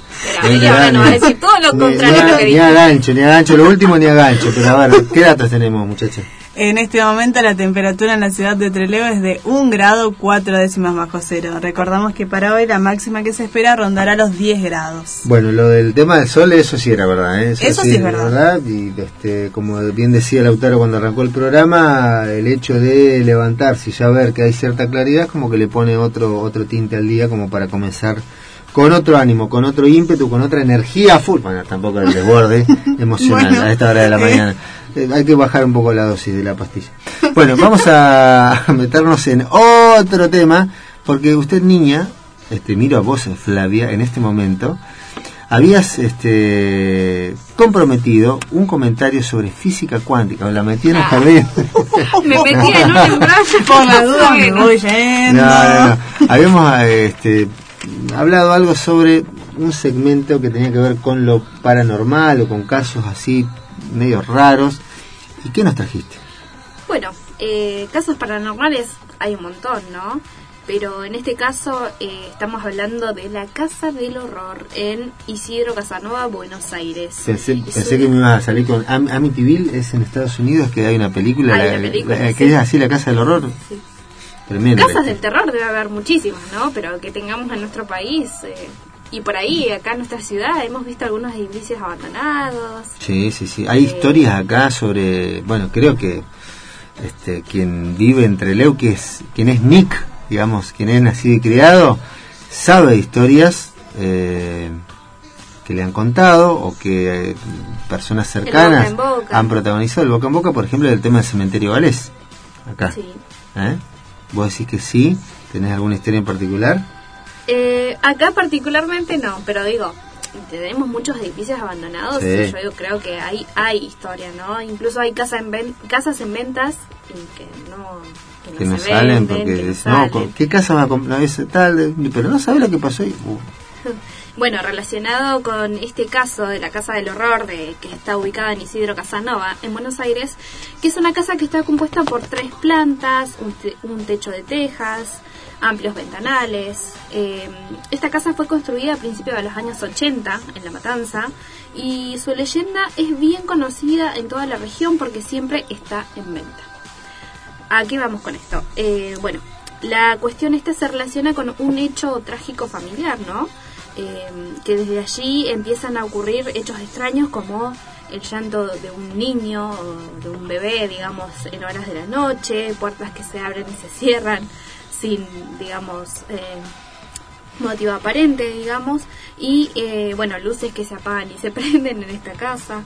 Eh, la casa esta se ha vendido en varias ocasiones, pero la gente que la ha comprado siempre la termina vendiendo de nuevo, ¿no? O sea, es como que es una casa que está en, en constante venda. Eh, el hecho este trágico familiar que se cuenta es que en los años 80 una pareja que había sido joven, ¿no? Una pareja que eh, habían tenido un niño, eh, tenían muy pocos meses cuando fue a, esa casa, se mudaron a esa- en aquella casa. Lo que sucede es eh, una noche, ¿no? Ya por irse a dormir, el niño estaba muy quejoso, ¿no? Lloraba, lloraba, lloraba.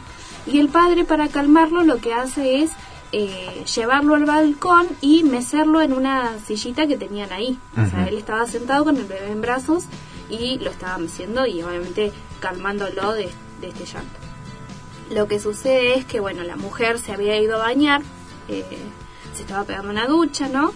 Y eh, ella se cae, digamos, se golpea la cabeza y grita, ¿no? Fuertemente. Eh, a lo cual el hombre eh, mira para atrás y escucha, se asusta y el bebé como que se va para adelante y se golpea la cabeza en el barandal del, del, del balcón. Y eh, con ese golpe tan fuerte, al ser un niño tan chiquitito, eh, muere en el instante, que es lo más trágico, ¿no?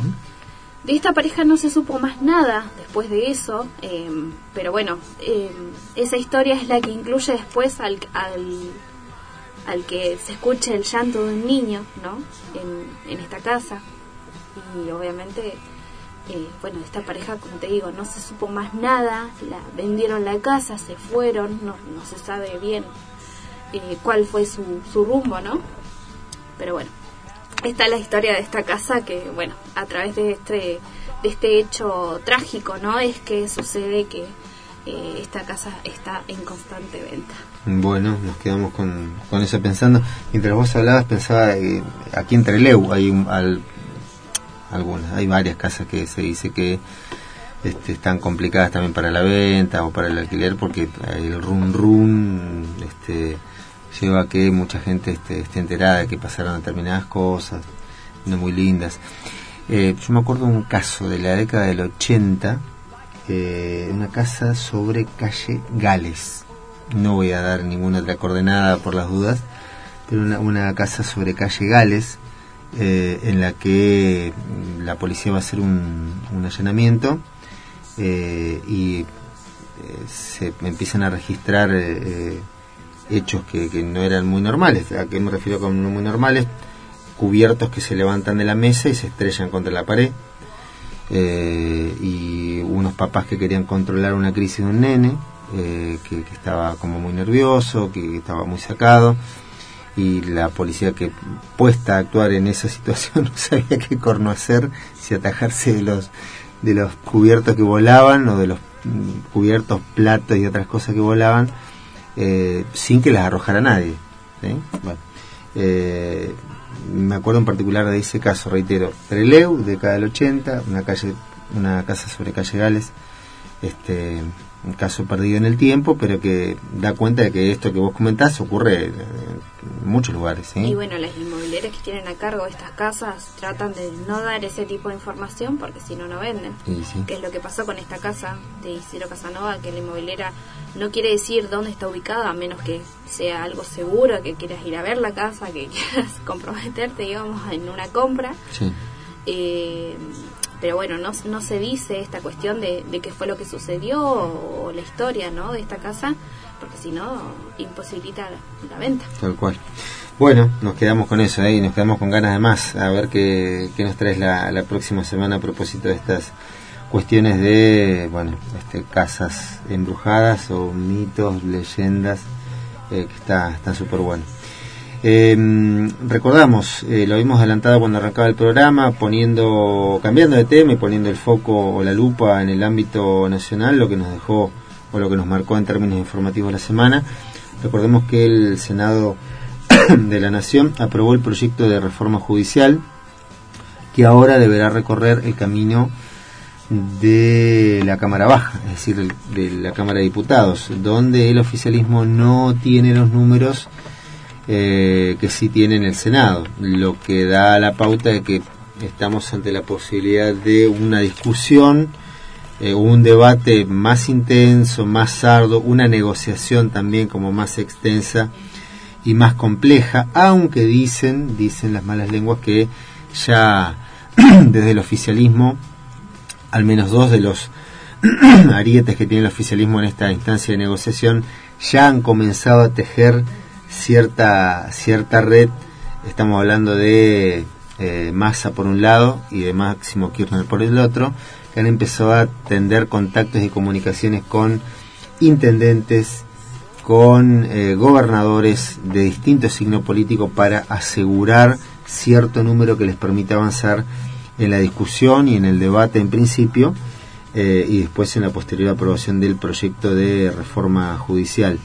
Eh, que entre otras cosas, a ver, para decir dos cuestiones de, de esto que se comenta mucho, se habla mucho, pero en realidad no se termina, en algunos casos, de saber muy bien eh, de, qué se está hablando. Me refiero puntualmente a las marchas que hubo, esto lo comentábamos cuando arrancaba el programa, hubo muchas marchas durante la semana y cuando por ahí el periodismo comen- preguntaba por qué estaban ahí, en realidad estoy porque no quiero que le den este carta libre a la chorra, bueno, esta cuestión que cuando arrancaba el programa, Y en realidad, a ver, una cuestión, se está hablando de un proyecto que busca establecer un esquema de mayor claridad para el funcionamiento de la justicia, justamente, y en principio estamos hablando de una normativa que, un principio elemental de la- del funcionamiento de la justicia, no tiene carácter retroactivo, así que no afectaría ninguna de las causas de supuesta corrupción, corrupción en las que está investigada la expresidenta Cristina Fernández de Kirchner, eh, que por otra parte estaría beneficiando en cierto sentido, dándole mejores garantías o en cuanto a transparencia y funcionamiento de la justicia a Mauricio Macri, que más tarde o más temprano deberá recorrer caminos de tribunales o pasillos de tribunales también. Entonces sus seguidores, digo, debieran estar como más tranquilos en este sentido. Eh, se busca ampliar el número de, de juzgados a nivel de juzgados federales a nivel nacional. Se busca, por ejemplo, que se eh, dé garantía en cuanto a eh, la filmación de las declaraciones en sede judicial. Eh, esto en realidad debiera haber ocurrido, por ejemplo, con la denominada causa cuadernos. En la que el fiscal Stornelli o ex Tornelli para algunos periodistas y algunos medios, eh, por ejemplo, llegó a declarar gente y algunos testigos han declarado después de pasar por sede judicial que les decían, che, mira, el tema es así. Eh, si vos decís en tu declaración o mencionás, aunque sea de refilón, alguna conexión eh, turbia con Cristina, dos horas te prometo y te vas. ¿Sí? Así. Bueno, listo. Eh, si arranca la declaración, digo, y esto está filmado, digo, hay garantías para, para todos los sectores y no, no es tan turbio. no- eh, por otra Sí, la parte, transparencia. la transparencia, por supuesto, pero además, eh, cuando fue lo de la causa cuadernos, eh, hablando de cuestiones poco transparentes, eh, hay tres empresarios, por lo menos, que después de salir de sede judicial pasaron por escribanía, atajándose por las dudas, dependiendo de cómo evolucionara el tema, para dejar en claro que lo que habían declarado lo habían declarado bajo coacción. ¿Se entiende lo que digo? Es decir, declaro una cosa en la justicia, pero después de inmediato voy ante escribano y digo, che, lo que acabo de declarar ahí, me pegaron una apretada de, eso que ustedes imaginan, este y declaré lo que tuve, porque si no me, dejaban adentro. ¿eh? Eh, bueno, estas cuestiones que fueron moneda corriente durante los cuatro años eh, del gobierno de Macri es lo que se busca, entre otras cosas, transparentar. ¿Quién puede estar en desacuerdo con esto? ¿Hay alguien que puede estar en desacuerdo con que la justicia funcione bien, del modo correcto, de modo transparente? Que los sorteos, de los, o sea, si hay una causa judicial y se tiene que sortear, que ese sorteo sea transparente, que eh, se filme, que, que cómo es el mecanismo, cómo es la forma, que no termine un juez teniendo 8, 9, 10 causas de una misma, esto que pasaba con Bonadío y Cristina, eh, bueno, me parece que nadie puede estar en contra de eso. Pero bueno, efectivamente sí, hay gente que está en contra de eso y sus razones tendrá. Habrá que ver cada quien por qué está en contra de, de que la justicia pueda funcionar de modo más transparente. Esto es lo que se busca en el fondo, ¿eh? Eh, más allá de que los medios de comunicación hegemónicos digan otra cosa. Eh, fue uno de los temas de la semana y por supuesto seguirá marcando agenda. Lo que va a marcar agenda también, eh, hablando del Congreso de la Nación, justo en este momento de ebullición, de discusión, de intercambio, de debate intenso por la reforma judicial, desembarca otro proyecto que ya ha generado bastante discusión cuando el gobierno esbozó la intención, que es el del impuesto a las grandes fortunas. Se habla de entre un 2 y un 3.5% de impuesto a las grandes fortunas. Reitero, estamos hablando de la un Roca, un Roca, un Macri, un Roca, un Macri, un Pérez Compán, un- digo, gente que tiene asegurado su futuro por ocho generaciones para su familia para adelante, bueno, este más o menos de esas familias estamos hablando, y de un impuesto que se va a cobrar por única vez teniendo en cuenta que es una situación excepcional la que se vive no en Argentina sino en el mundo. en un momento en el que eh, Alemania, España, eh, bueno, disti- distintos países del mundo están poniendo en discusión este tema de eh, cuánto más debe pagar quien más tiene. Eh, bueno, aquí lo, de lo que se habla es de lo mismo. Pero con un asterisco. Se está hablando no de un impuesto a sostener en el tiempo, sino de un impuesto por única vez teniendo en cuenta, en cuenta el, el gasto exorbitante del Estado, que reitero, eh, esto lo conoce toda la gente, pero por si hay algún distraído en la mañana, el Estado le está pagando la mitad del sueldo a un montón de gente del sector privado, el Estado Nacional. ¿eh? Y eso significa sacar plata de algún lado. Eh, bueno, y después están los defensores de la Biblia neoliberal, dicen, no, ¿cómo el Estado va a hacer eso? Y el déficit fiscal, bueno, hermano, ¿de dónde se va a sacar la plata? Bueno, hay una idea ahí. Eh, en consecuencia habrá que ver qué camino recorre en el Congreso este proyecto de impuesto a las grandes fortunas. La otra propuesta, la otra iniciativa, el otro proyecto que va a ingresar para su discusión en el Congreso es el de ayuda o asistencia a sectores que han sido muy golpeados por la pandemia. Eh, dos de ellos, por ejemplo, el sector agropecuario y el turismo. Esto también va a generar algún nivel de debate intenso seguramente en la semana. Bueno, noticias que han marcado agenda en la semana que dejamos atrás y que seguramente tendrán eh, más novedades o generarán más novedades para la próxima semana. Hora 10 con 12 minutos en la República Argentina. Eh, ¿Tenés información para recordar sobre el tema de COVID-19?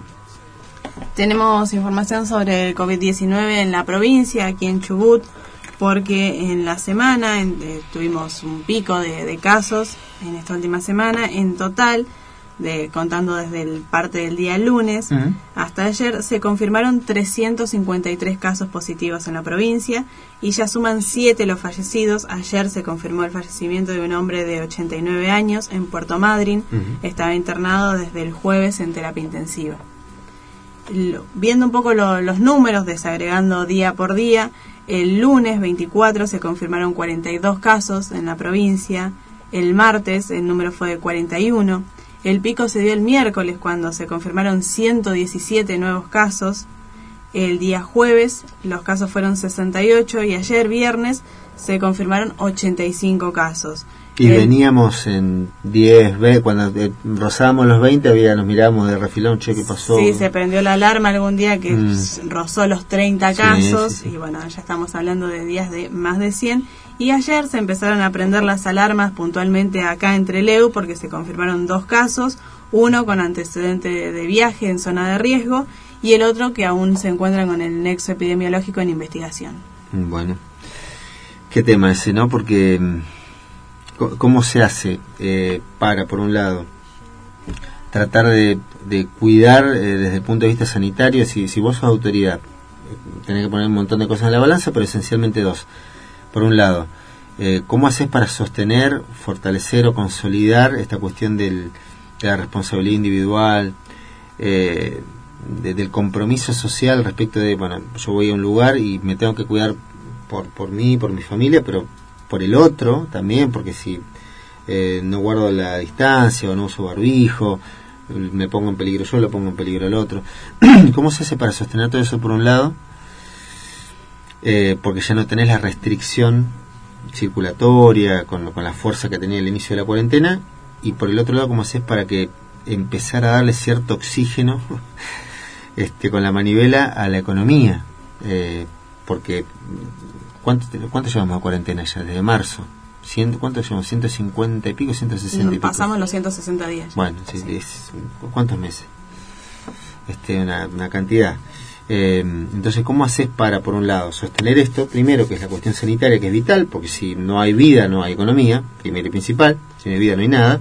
Y por otra parte, ¿cómo haces para empezar? Resguardándolo primero, tratar de insuflarle cierto oxígeno, cierto movimiento vital a la economía que empiece a girar la rueda, porque hay un montón de gente que está hecha pelota, está en, el, en la lona. Y, digamos, este, yo pienso ahora, este, los restaurantes, eh, no sé, a ver, Bueno, hablando este, puntualmente de en los Buenos. Aires los teatros, los cines, eh, por decir algo que son los que, bueno, no han vuelto y no sé cuándo irán a volver.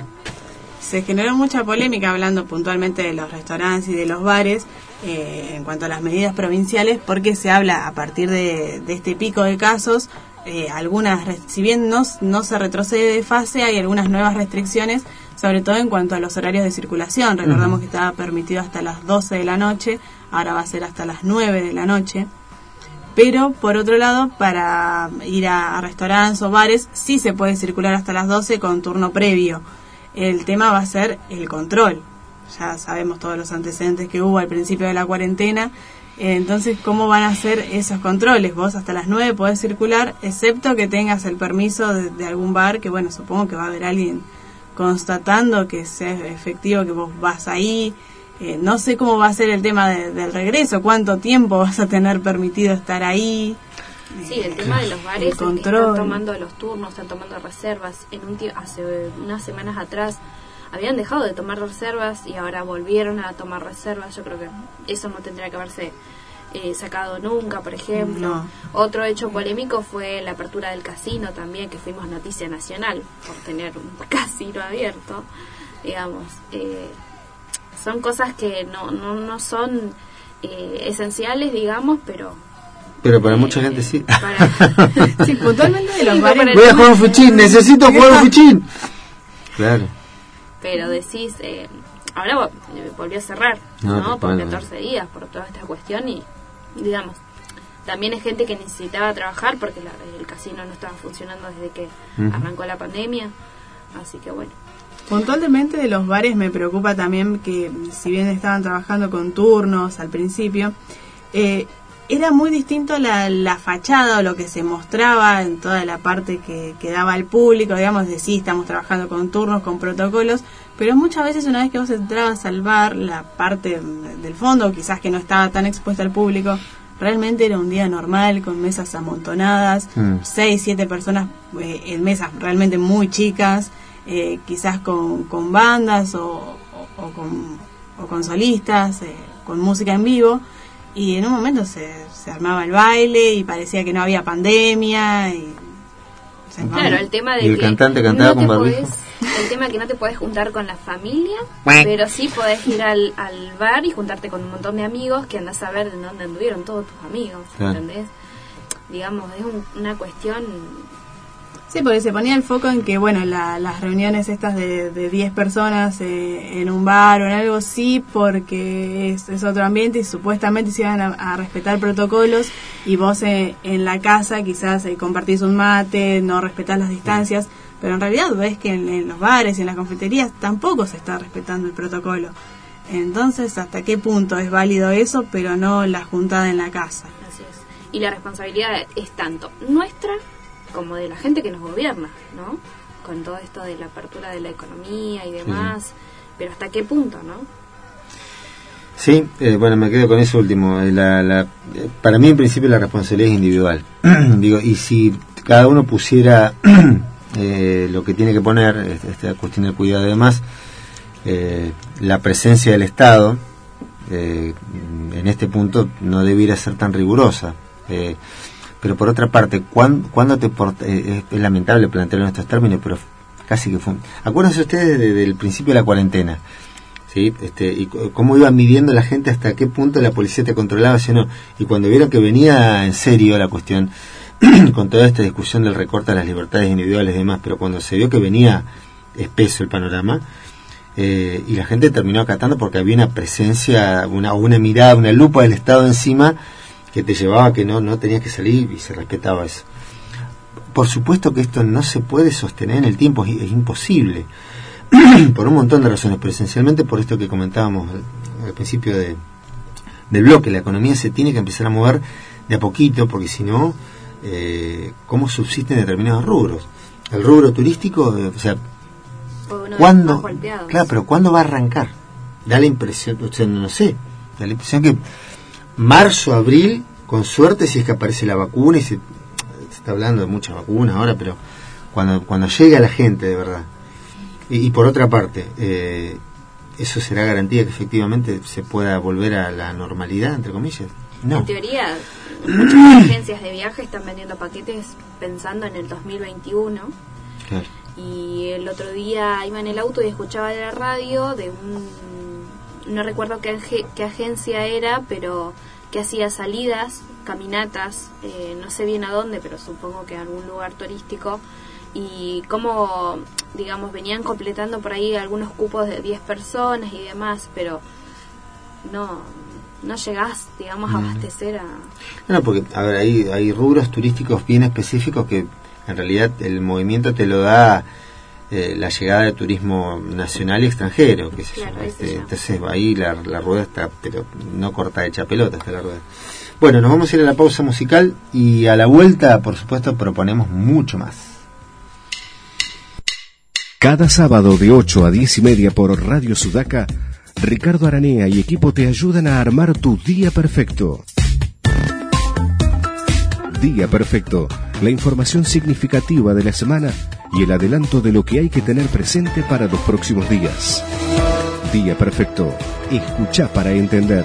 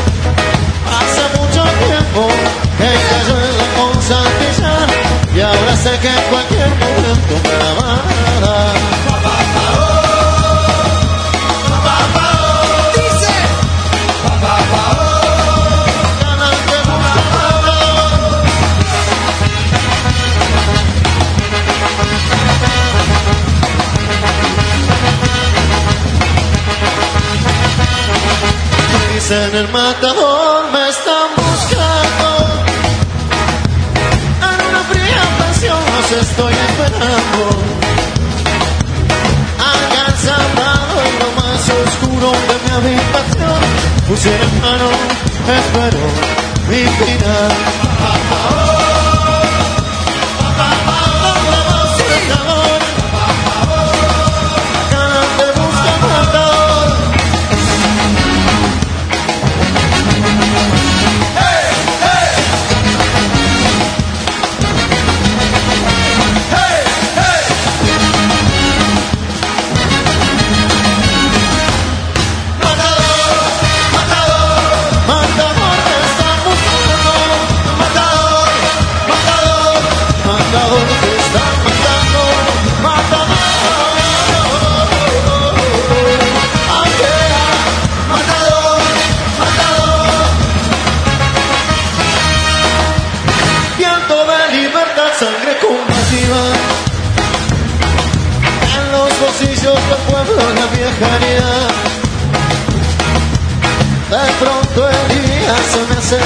noche, murmullos, corridas, me golpean la puerta, llegó la fuerza policial.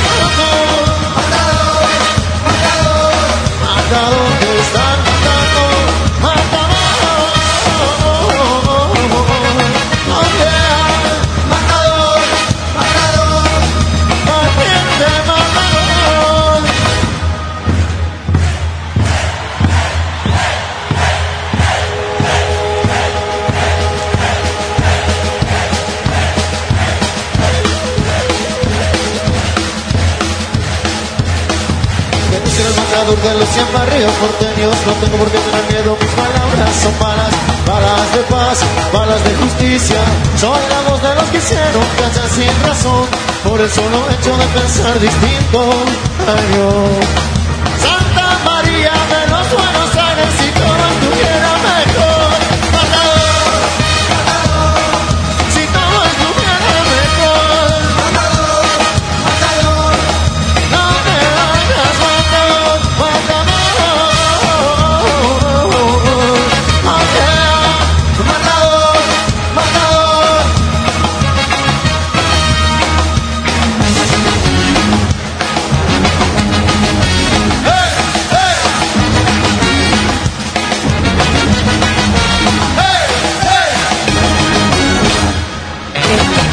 Estábamos escuchando a los fabulosos Cadillacs, Matador. Antes pasaba Soda Stereo en el séptimo día.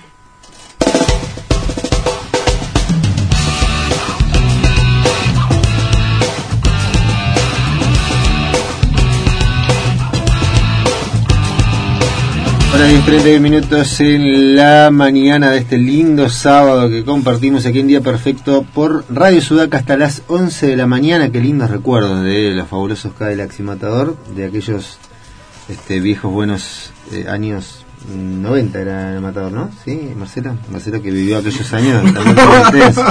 No, no, yo también, por supuesto. No, no, no es que nos separe mucha mucha distancia, ni mucho menos. Aunque Marcelo es un poco, unos 10 años más grande. No. No, no, no. Andamos por ahí. Un año más, un año menos. Estamos nos pegando los palos con la edad hoy. Este, no, no, bueno, pero un lindo, lindo recuerdo de aquellos eh, años locos. Eh, está aquí en la mesa de trabajo, para sorpresa de muchos y agrado de todos, el señor Manuel Ultilbelea. Que no me, tenían, no me tenían- no me tenían fe. No, vamos, por favor. Todo, todo. También Yo- viví yo- los 90 yo. Yo, yo te defendí hasta donde pude, pero bueno, acá había gente que no confiaba en vos, Tendría pero... que haber apostado con Marcelo. Marcelo decía, no va a venir. Uh, sí va a venir. sí, la, la próxima vez voy a apostar algo. Ah, pero de hecho yo, yo mandé mensajes. Sí, no, muy bien, muy bien. No, Sí. no como- Ese- esa es una, No como una defensa. Un tiro por elevación para otro, claro, que no avisan. No como otros que no, no, no, o al menos no abiertamente, no, no avisan. no exponen No, situación. palazo. Está muy bien, está muy bien. Hizo su defensa, por supuesto. Está perfecto. ¿Todo bien? ¿Todo tranquilo? Todo tranquilo, todo tranquilo. Bueno, adelanto de lo que va a ser la columna imposible. A ver, adelanto. Eh, es un. Traje un caso de que pasó en, en Brasil, en un supermercado, que la gente en- entraba al super, después, después voy a decir que, que cadena sí. está acá, la, la- la cadena esa, Ajá. y se encontraba en una, en una góndola, en un pasillo, que estaba como medio tapado así con cajas y unas sombrillas en el medio del pasillo. Había algo ahí tapado que querían ocultar para poder seguir trabajando. Bueno, pensé que ibas a decir que había un cartel con un precio, ¿no? No, no, no. No. No, no, no, supongo que no van a vender. eso. Bueno, adelante, adelante, simplemente. Bueno, nos quedamos con eso, a ver qué, en qué termina. Eh, Confiando que siempre tiene una vuelta de tuerca filosófico-espiritual mm, por ahí que nos deja siempre mano. Bueno, nos vamos a meter en títulos de etapa, repasamos los, los diarios que, que nos va marcando la, la agenda informativa en esta, en esta mañana. ¿eh? Eh, ¿Qué tenemos por ahí, muchachos? Muchaches. Vamos con, con La Nación, que en su etapa comienza con La princesa rebelde, Juana Viale, le toma el gusto al trono. Por otro lado, el título principal de Diario La Nación, con la reforma judicial buscan crear más de 1.700 nuevos cargos. El proyecto tuvo agregados en el Senado. En 15 minutos sumaron 361 puestos. Demandaría un presupuesto de al menos 10 millones de pesos. Otro título, el kirchnerismo presentó el impuesto a las grandes fortunas. Por otro lado, repartían droga en una ambulancia. Es la modalidad delictiva que había reconocido el intendente de José Cepaz. Otro título, destituyen al gobernador de Río por corrupción. Por otro lado, extienden la cuarentena y habilitan las reuniones al aire libre. Y hasta ahí estábamos con los títulos de La Nación. Muy bien. Avanzamos ahora hacia qué medio. Vamos a mm, página 12, que en su título principal nos dice El mal trago. Se presentó el aporte extraordinario de las grandes fortunas. El proyecto ya está en el Congreso. Alcanza a unas 12.000 personas que tienen un patrimonio declarado de más de 200 millones de pesos y aportarán por única vez entre el 2 y el 5,5%, el 3,5%, el gobierno espera recaudar unos 300 mil millones que se dedicarán a combatir los efectos de la pandemia. Otro de los títulos de página 12, un protocolo que no convence. El ministro de Educación no aceptó otra vez el proyecto de escuela ciber de Ciudad de Buenos Aires. Seguirán conversando Nación, Buenos Aires y la ciudad. Otro título, Cuarentena con más aire. En un breve mensaje grabado, el presidente anunció la prórroga del aislamiento hasta el 20 de septiembre. Ro- Rodríguez Larreta habilitó más mesas en las veredas de los bares. Esos son los títulos de, de página 12. Bueno, ¿qué más tenemos? Y nos queda el gran diario argentino, nos queda Clarín. A ver, ¿qué dice? En Clarín, el título principal nos dice, en 15 minutos el Senado aprobó 1.387 cargos para nuevos jueces y fiscales. Eh, p- perdón, pequeño paréntesis. ¿Se dan cuenta del, del tándem, no? De la, digo, para tratar de que esto no, no, no, no sea así un repaso rápido, eh, para algún distraído, algún desprevenido, algún desprevenida, algún desprevenide en la mañana, se darán cuenta la, este, el tándem de La Nación y Clarín poniendo el foco en el tema de los cargos. La ¿eh? cantidad. La cantidad de cargos que insumiría la, la reforma judicial cuando hace un rato estábamos hablando de algunos puntos que son realmente importantes, que buscan transparentar el funcionamiento de la justicia federal siempre en el foco. Y fundamentalmente, a ver, vamos a hablar con nombre y apellido. Este, lo que se busca es desarmar ese entramado eh, de poder que hay en Comodoro Pi en Buenos Aires, como dice algún periodista por ahí, Comodoro Pro, eh, porque funciona casi en esos términos. ¿eh? Entonces, se busca tra- transparentar ese funcionamiento eh, y el- en el beneficio no de un, de un color político, sino en el beneficio de la sociedad en general. ¿Qué hacen los medios de comunicación más poderosos del país? Al menos los, eh, los diarios más, más seguidos o con más tradición, con más poder de fuego, ponen la lupa en el número de cargos que, que insumiría esta, esta reforma. Teniendo en cuenta que para mucha gente este tema de, eh, viven del Estado, pero son todos unos chorros, todo- bueno, sabiendo que efectivamente el, el efecto, el impacto va a ser ese, pone la lupa en el tema del número de cargos. Bueno, cierra el paréntesis. Otro de, de los títulos de Clarín, la cuarentena sigue hasta el 20 de septiembre y la ciudad abre bares al aire libre.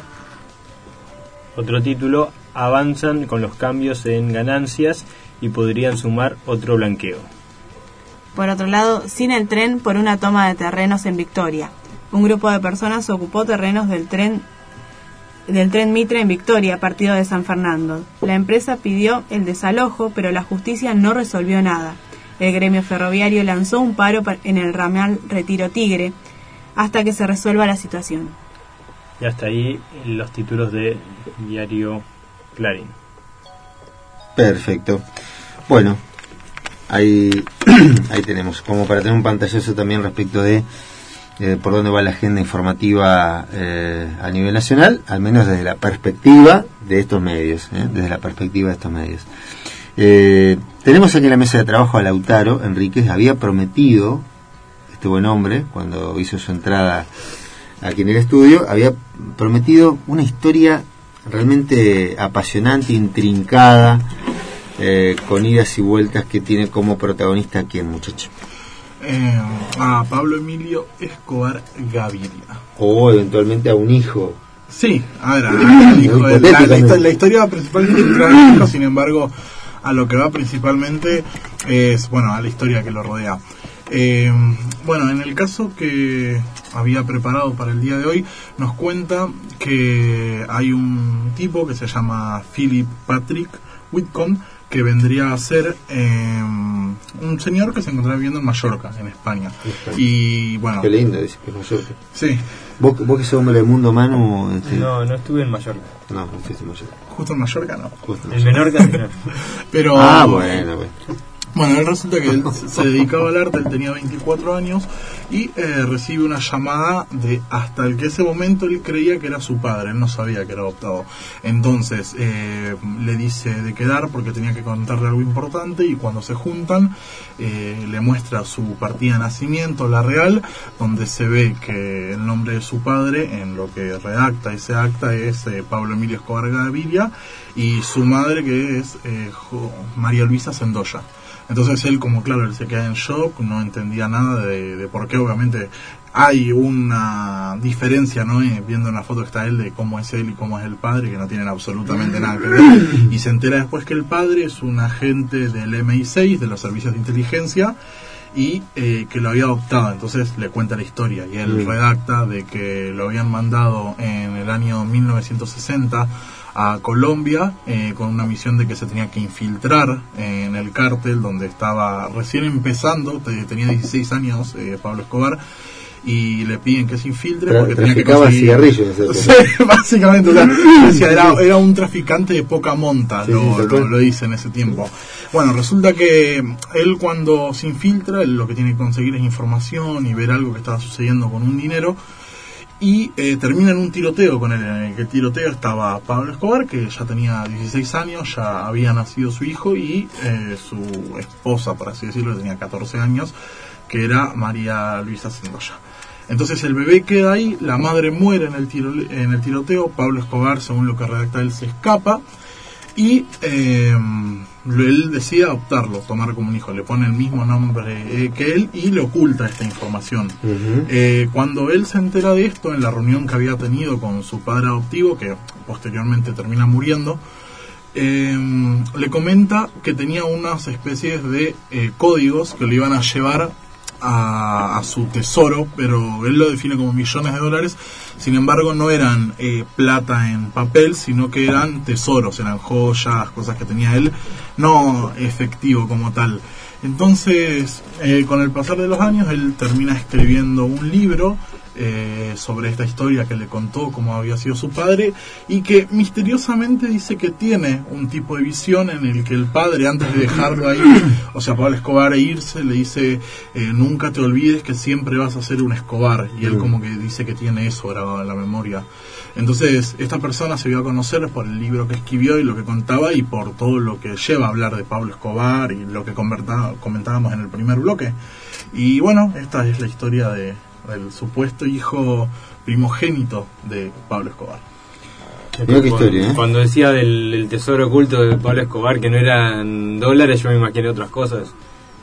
No, él lo define como joyas o cosas así, pero que no era eh, papel, o sea, no, no era... No, por eso, como por eso digo, tener algún paquetito de, de los de Pablo Escobar, de lo que... Como los que encontraron en Madrid. Él Como dice... los que pescaron en Madrid. No, pero- Si madre pesca esas cosas, pues no puede ser un tesoro. ¿Cómo? A día de hoy, eh, los códigos so- solamente dice que los tiene él y que no, no los ha podido descifrar todavía. Esto es lo que cuenta en su libro, básicamente. Mira. Así que ahí estaría. Bueno, este, sí, siempre apasionante esos temas. Cuando presentaba mm, o adelantaba esta cuestión Lautaro, eh, hablábamos un poquitito de lo apasionante que resulta siempre la historia, la, la, la entretela de, estos personajes de- del, del mundo narco. ¿eh? Eh, y puntualmente yo había disparado para el lado de El Chapo, Guzmán, y de Amado Carrillo Fuentes. Eh, ya con ese nombre ya, ya eso amerita una novela, ¿no? Eh, el llamado Señor de los Cielos. Em, que tiene una función importante en todo el armado que hace el Chapo Guzmán justamente para, para el tráfico de droga desde México a Estados Unidos, teniendo en cuenta la, la, la capacidad que él tenía para para armar, para estructurar, Gestionar, justamente eh. para gestionar todo el tema de, de vuelos y demás, y, y aparte él personalmente lo hacía también. Pero además de, de eso, esta cuestión del supuesto final de Amado Carrillo Fuentes, eh, ¿por qué digo supuesto? Porque en teoría Amado Carrillo Fuentes eh, en su momento va cobrando cada vez más este, relevancia dentro del mundo narco mexicano, eh, con estas internas, estos pases de facturas permanentes que tenían, eh, y que hacía que en algún momento uno estuviera por encima del otro y, se disputaran espacios de poder y demás.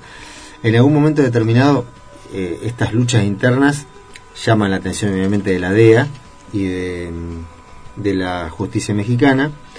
Eh, la justicia mexicana muy condicionada por el poder narco, por supuesto.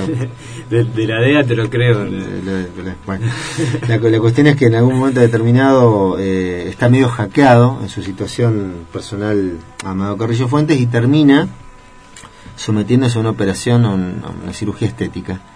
Eh, en esa cirugía estética, eh, según la versión oficial, termina muriendo en la, en la cirugía estética, en la operación. Eh, Amado Carrillo Fuentes. No le crees. El, el tema, el tema es el siguiente, ahí eh, la, la noticia se difunde en todo México, es un impacto, una bomba neutrónica en México, la, la muerte de Amado Carrillo Fuentes, se hace un velorio y en el velorio eh, aparece una persona en el cajón, con facciones muy parecidas a la del Señor de los Cielos, eh, con un bigote, un bigote muy cuidado, bigote muy cuidado, eh, que no daba la, digo, si una persona le habían, le habían hecho una cirugía estética, justamente una operación en la, en la cara, en el rostro, como que no cuadraba ese bigote por empezar. Eh, eso ya llama la atención. Después hay una serie de investigaciones periodísticas que dan cuenta de la muerte de un policía muy parecido a Amado Carrillo Fuentes por esos días eh, y de una respuesta muy débil de parte de la familia respecto de qué pasó con el cuerpo de ese policía. ¿Se entiende lo que digo? Sí. Bueno, eh, el- avanza la investigación periodística, no se sabe qué pasó con ese policía, pero aparece el cuerpo de Carrillo Fuentes.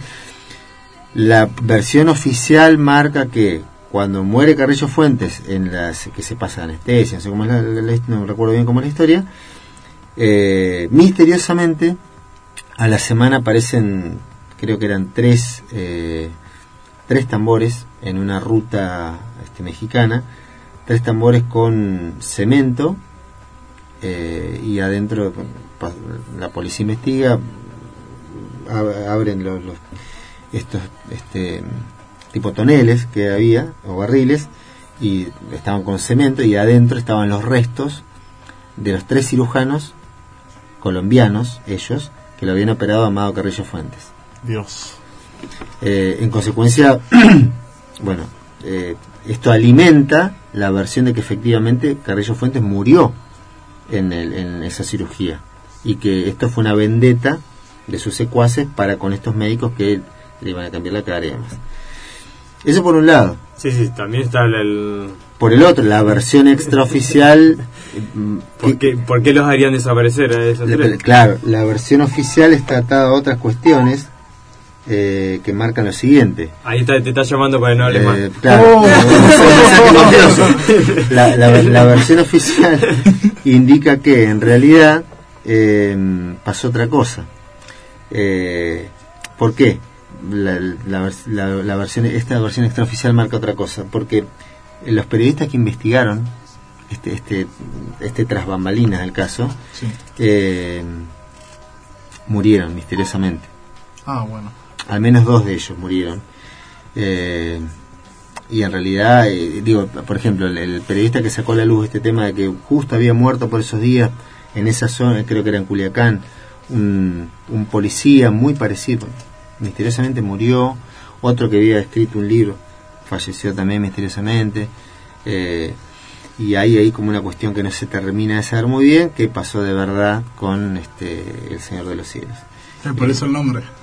El señor de Cielos en realidad porque era el, el- el- el encargado, el referente, el factor de organización dentro de- del esquema de cárteles de México cuando operaban en conjunto antes de la pelea Sí. que hubo. Eh, era el responsable justamente del operativo de trasladar la droga vía aérea a Estados Unidos, por eso el Señor de los Cielos. Eh, también una historia apasionante, ¿no? Este, este personaje que en realidad no se termina de saber si vivió o no vivió y demás. Bueno, punto final para esta cuestión. Excelente la historia que nos dio como para hablar de, esta, de este tema. Y nos vamos a meter ahora sí en la columna Imposible a cargo de Manuel Ortiz Vereda. Muchacho. Bueno, hablando, hablando de- de muertos, el, había comentado hoy que en, una cadena de supermercados de, en, Brasil, la cadena es eh, Carrefour, que también la tenemos acá, la gente se encontraba que eh, había en una, en góndola, había en unas cajas tapando algo con unos eh, unas sombrillas eh, que tapaban a, a algo que, que estaba en esa góndola escondida. Resulta que lo que se estaba escondiendo era el cuerpo de un trabajador de- del supermercado que había tenido un, un ataque cardíaco, había eh, recibido asistencia, pero no, no había sobrevivido y había quedado eh, muerto ahí en la, en la góndola. Desde el su- supermercado tuvieron la, la gran idea de, eh, para no tener que cerrar y perderse la, la venta del día, eh, cubrirlo hasta que llegara el servicio eh, funerario que lo, que lo retirase de- del lugar. Y todo el mundo ahí viendo cajas y sombrillas comprado tranquilo Sí, un cadáver a tres metros. Está raro el programa una sombrilla. eh, Corre el bulto ese. ¿Qué? qué, qué? Por favor. ¿Y estaba tapado el cuerpo? De hecho, eh, se, se publicaron la- las fotos Ah. en el... ¡No! Se pueden ver la- las sombrillas tapando al cadáver. O sea, no se veía nada, pero es una sombrilla en el piso tapando ese, cadáver. Ok, estrategia de carrera. la estrategia de, que, que, bueno sirve un poco de comparación entre cómo se manejó Brasil eh, con respecto a la Argentina y la, la consideración que tienen quizá entre la vida y la muerte no el Importante es laburar, dijeron.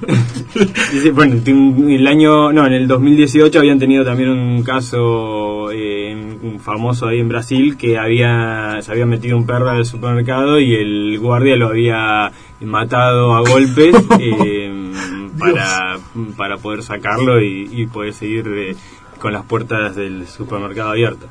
Lo, lo más eh, gracioso dentro de esto es que, que el supermercado después hizo una especie de descargo pidiendo disculpas eh, y sacó una, una, una nota pidiéndole disculpas a la familia también y se equivocaron el nombre del- de la persona muerta, o sea, le, le pusieron eh, un nombre, ni siquiera reconocían quién era el, el- el que había que había fallecido realmente, que después la, la esposa decía no, no era, no era ese, pero pero sí había La embarraron dos veces. Sí, no, no. Con cada, cada paso que daba Carrefour le, le- seguía metiendo más la pata. Bueno, linda publicidad para la, firma supermercados. Un saludo cordial para la En gente. Brasil, en Brasil, es en Brasil. Carrefour Acá, acá en la. Argentina quizá tenemos otra. Otra consideración por la vida, vamos. vamos. Por lo menos sabemos el nombre de, de- De la persona, claro, tal Así cual. que si, si, si van al súper y ven sombrillas en el piso, por las dudas no... Oh, fíjense bien, porque dónde se están metiendo. Bueno, siete minutitos para las 11 de la mañana, tramo final, casi en tiempo de descuento aquí en el programa. Metemos una última pausita musical, entra casi en modo cortina. ¿Sí? Vamos, vamos, última pausa musical del programa.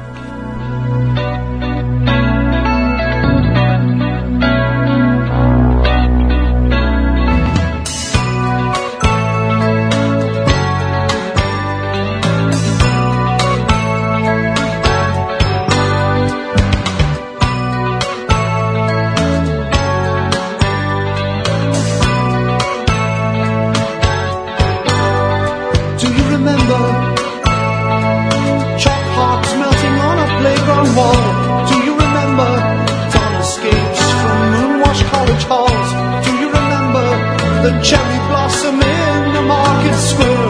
Do you remember? I thought it was confetti in our hair. By the way, didn't I break your heart? Please excuse me, I never meant to break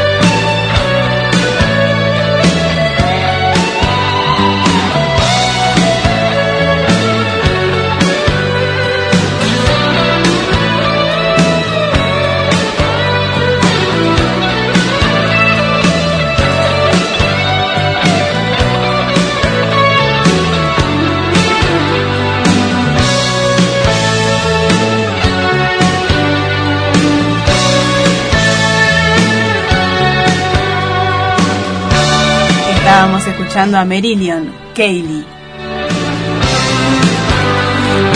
Bueno, cinco minutitos para las 11 de la mañana. Hacemos dos y dos de Chubut y Jornada como para tener en cuenta qué es lo que marca hoy la agenda informativa en el ámbito local, regional. El COVID-19 falleció un hombre en Puerto Madryn y Comodoro está al límite de camas. Un paciente de 89 años fue la primera víctima fatal por coronavirus en Puerto Madryn. Esto lo había adelantado ya Amelia. Eh, otro de los temas, eh, paro en hospitales el lunes y el martes. Esto lo resolvió el gremio de la salud pública en reclamo por el pago de sueldos y el medio aguinaldo. Y otro de los temas eh, que aparece como destacados en la tapa del diario El Chubut, empleados de lotería piden la renuncia de autoridades. Hicieron una conferencia de prensa para exigir un plan de reestructuración. Complicada la situación en eh, lotería. En el diario Jornada, tema que se destaca, fueron sobreseídos los 16 acusados por atacar a la policía en Rawson.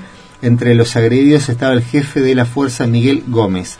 La acusación del fiscal Heiber se cayó por su inconsistencia. Control estricto, otro de los temas. Moderna y Sastre pidieron responsabilidad para que el COVID-19 no avance. Fuerte control en sus ciudades. ¿eh?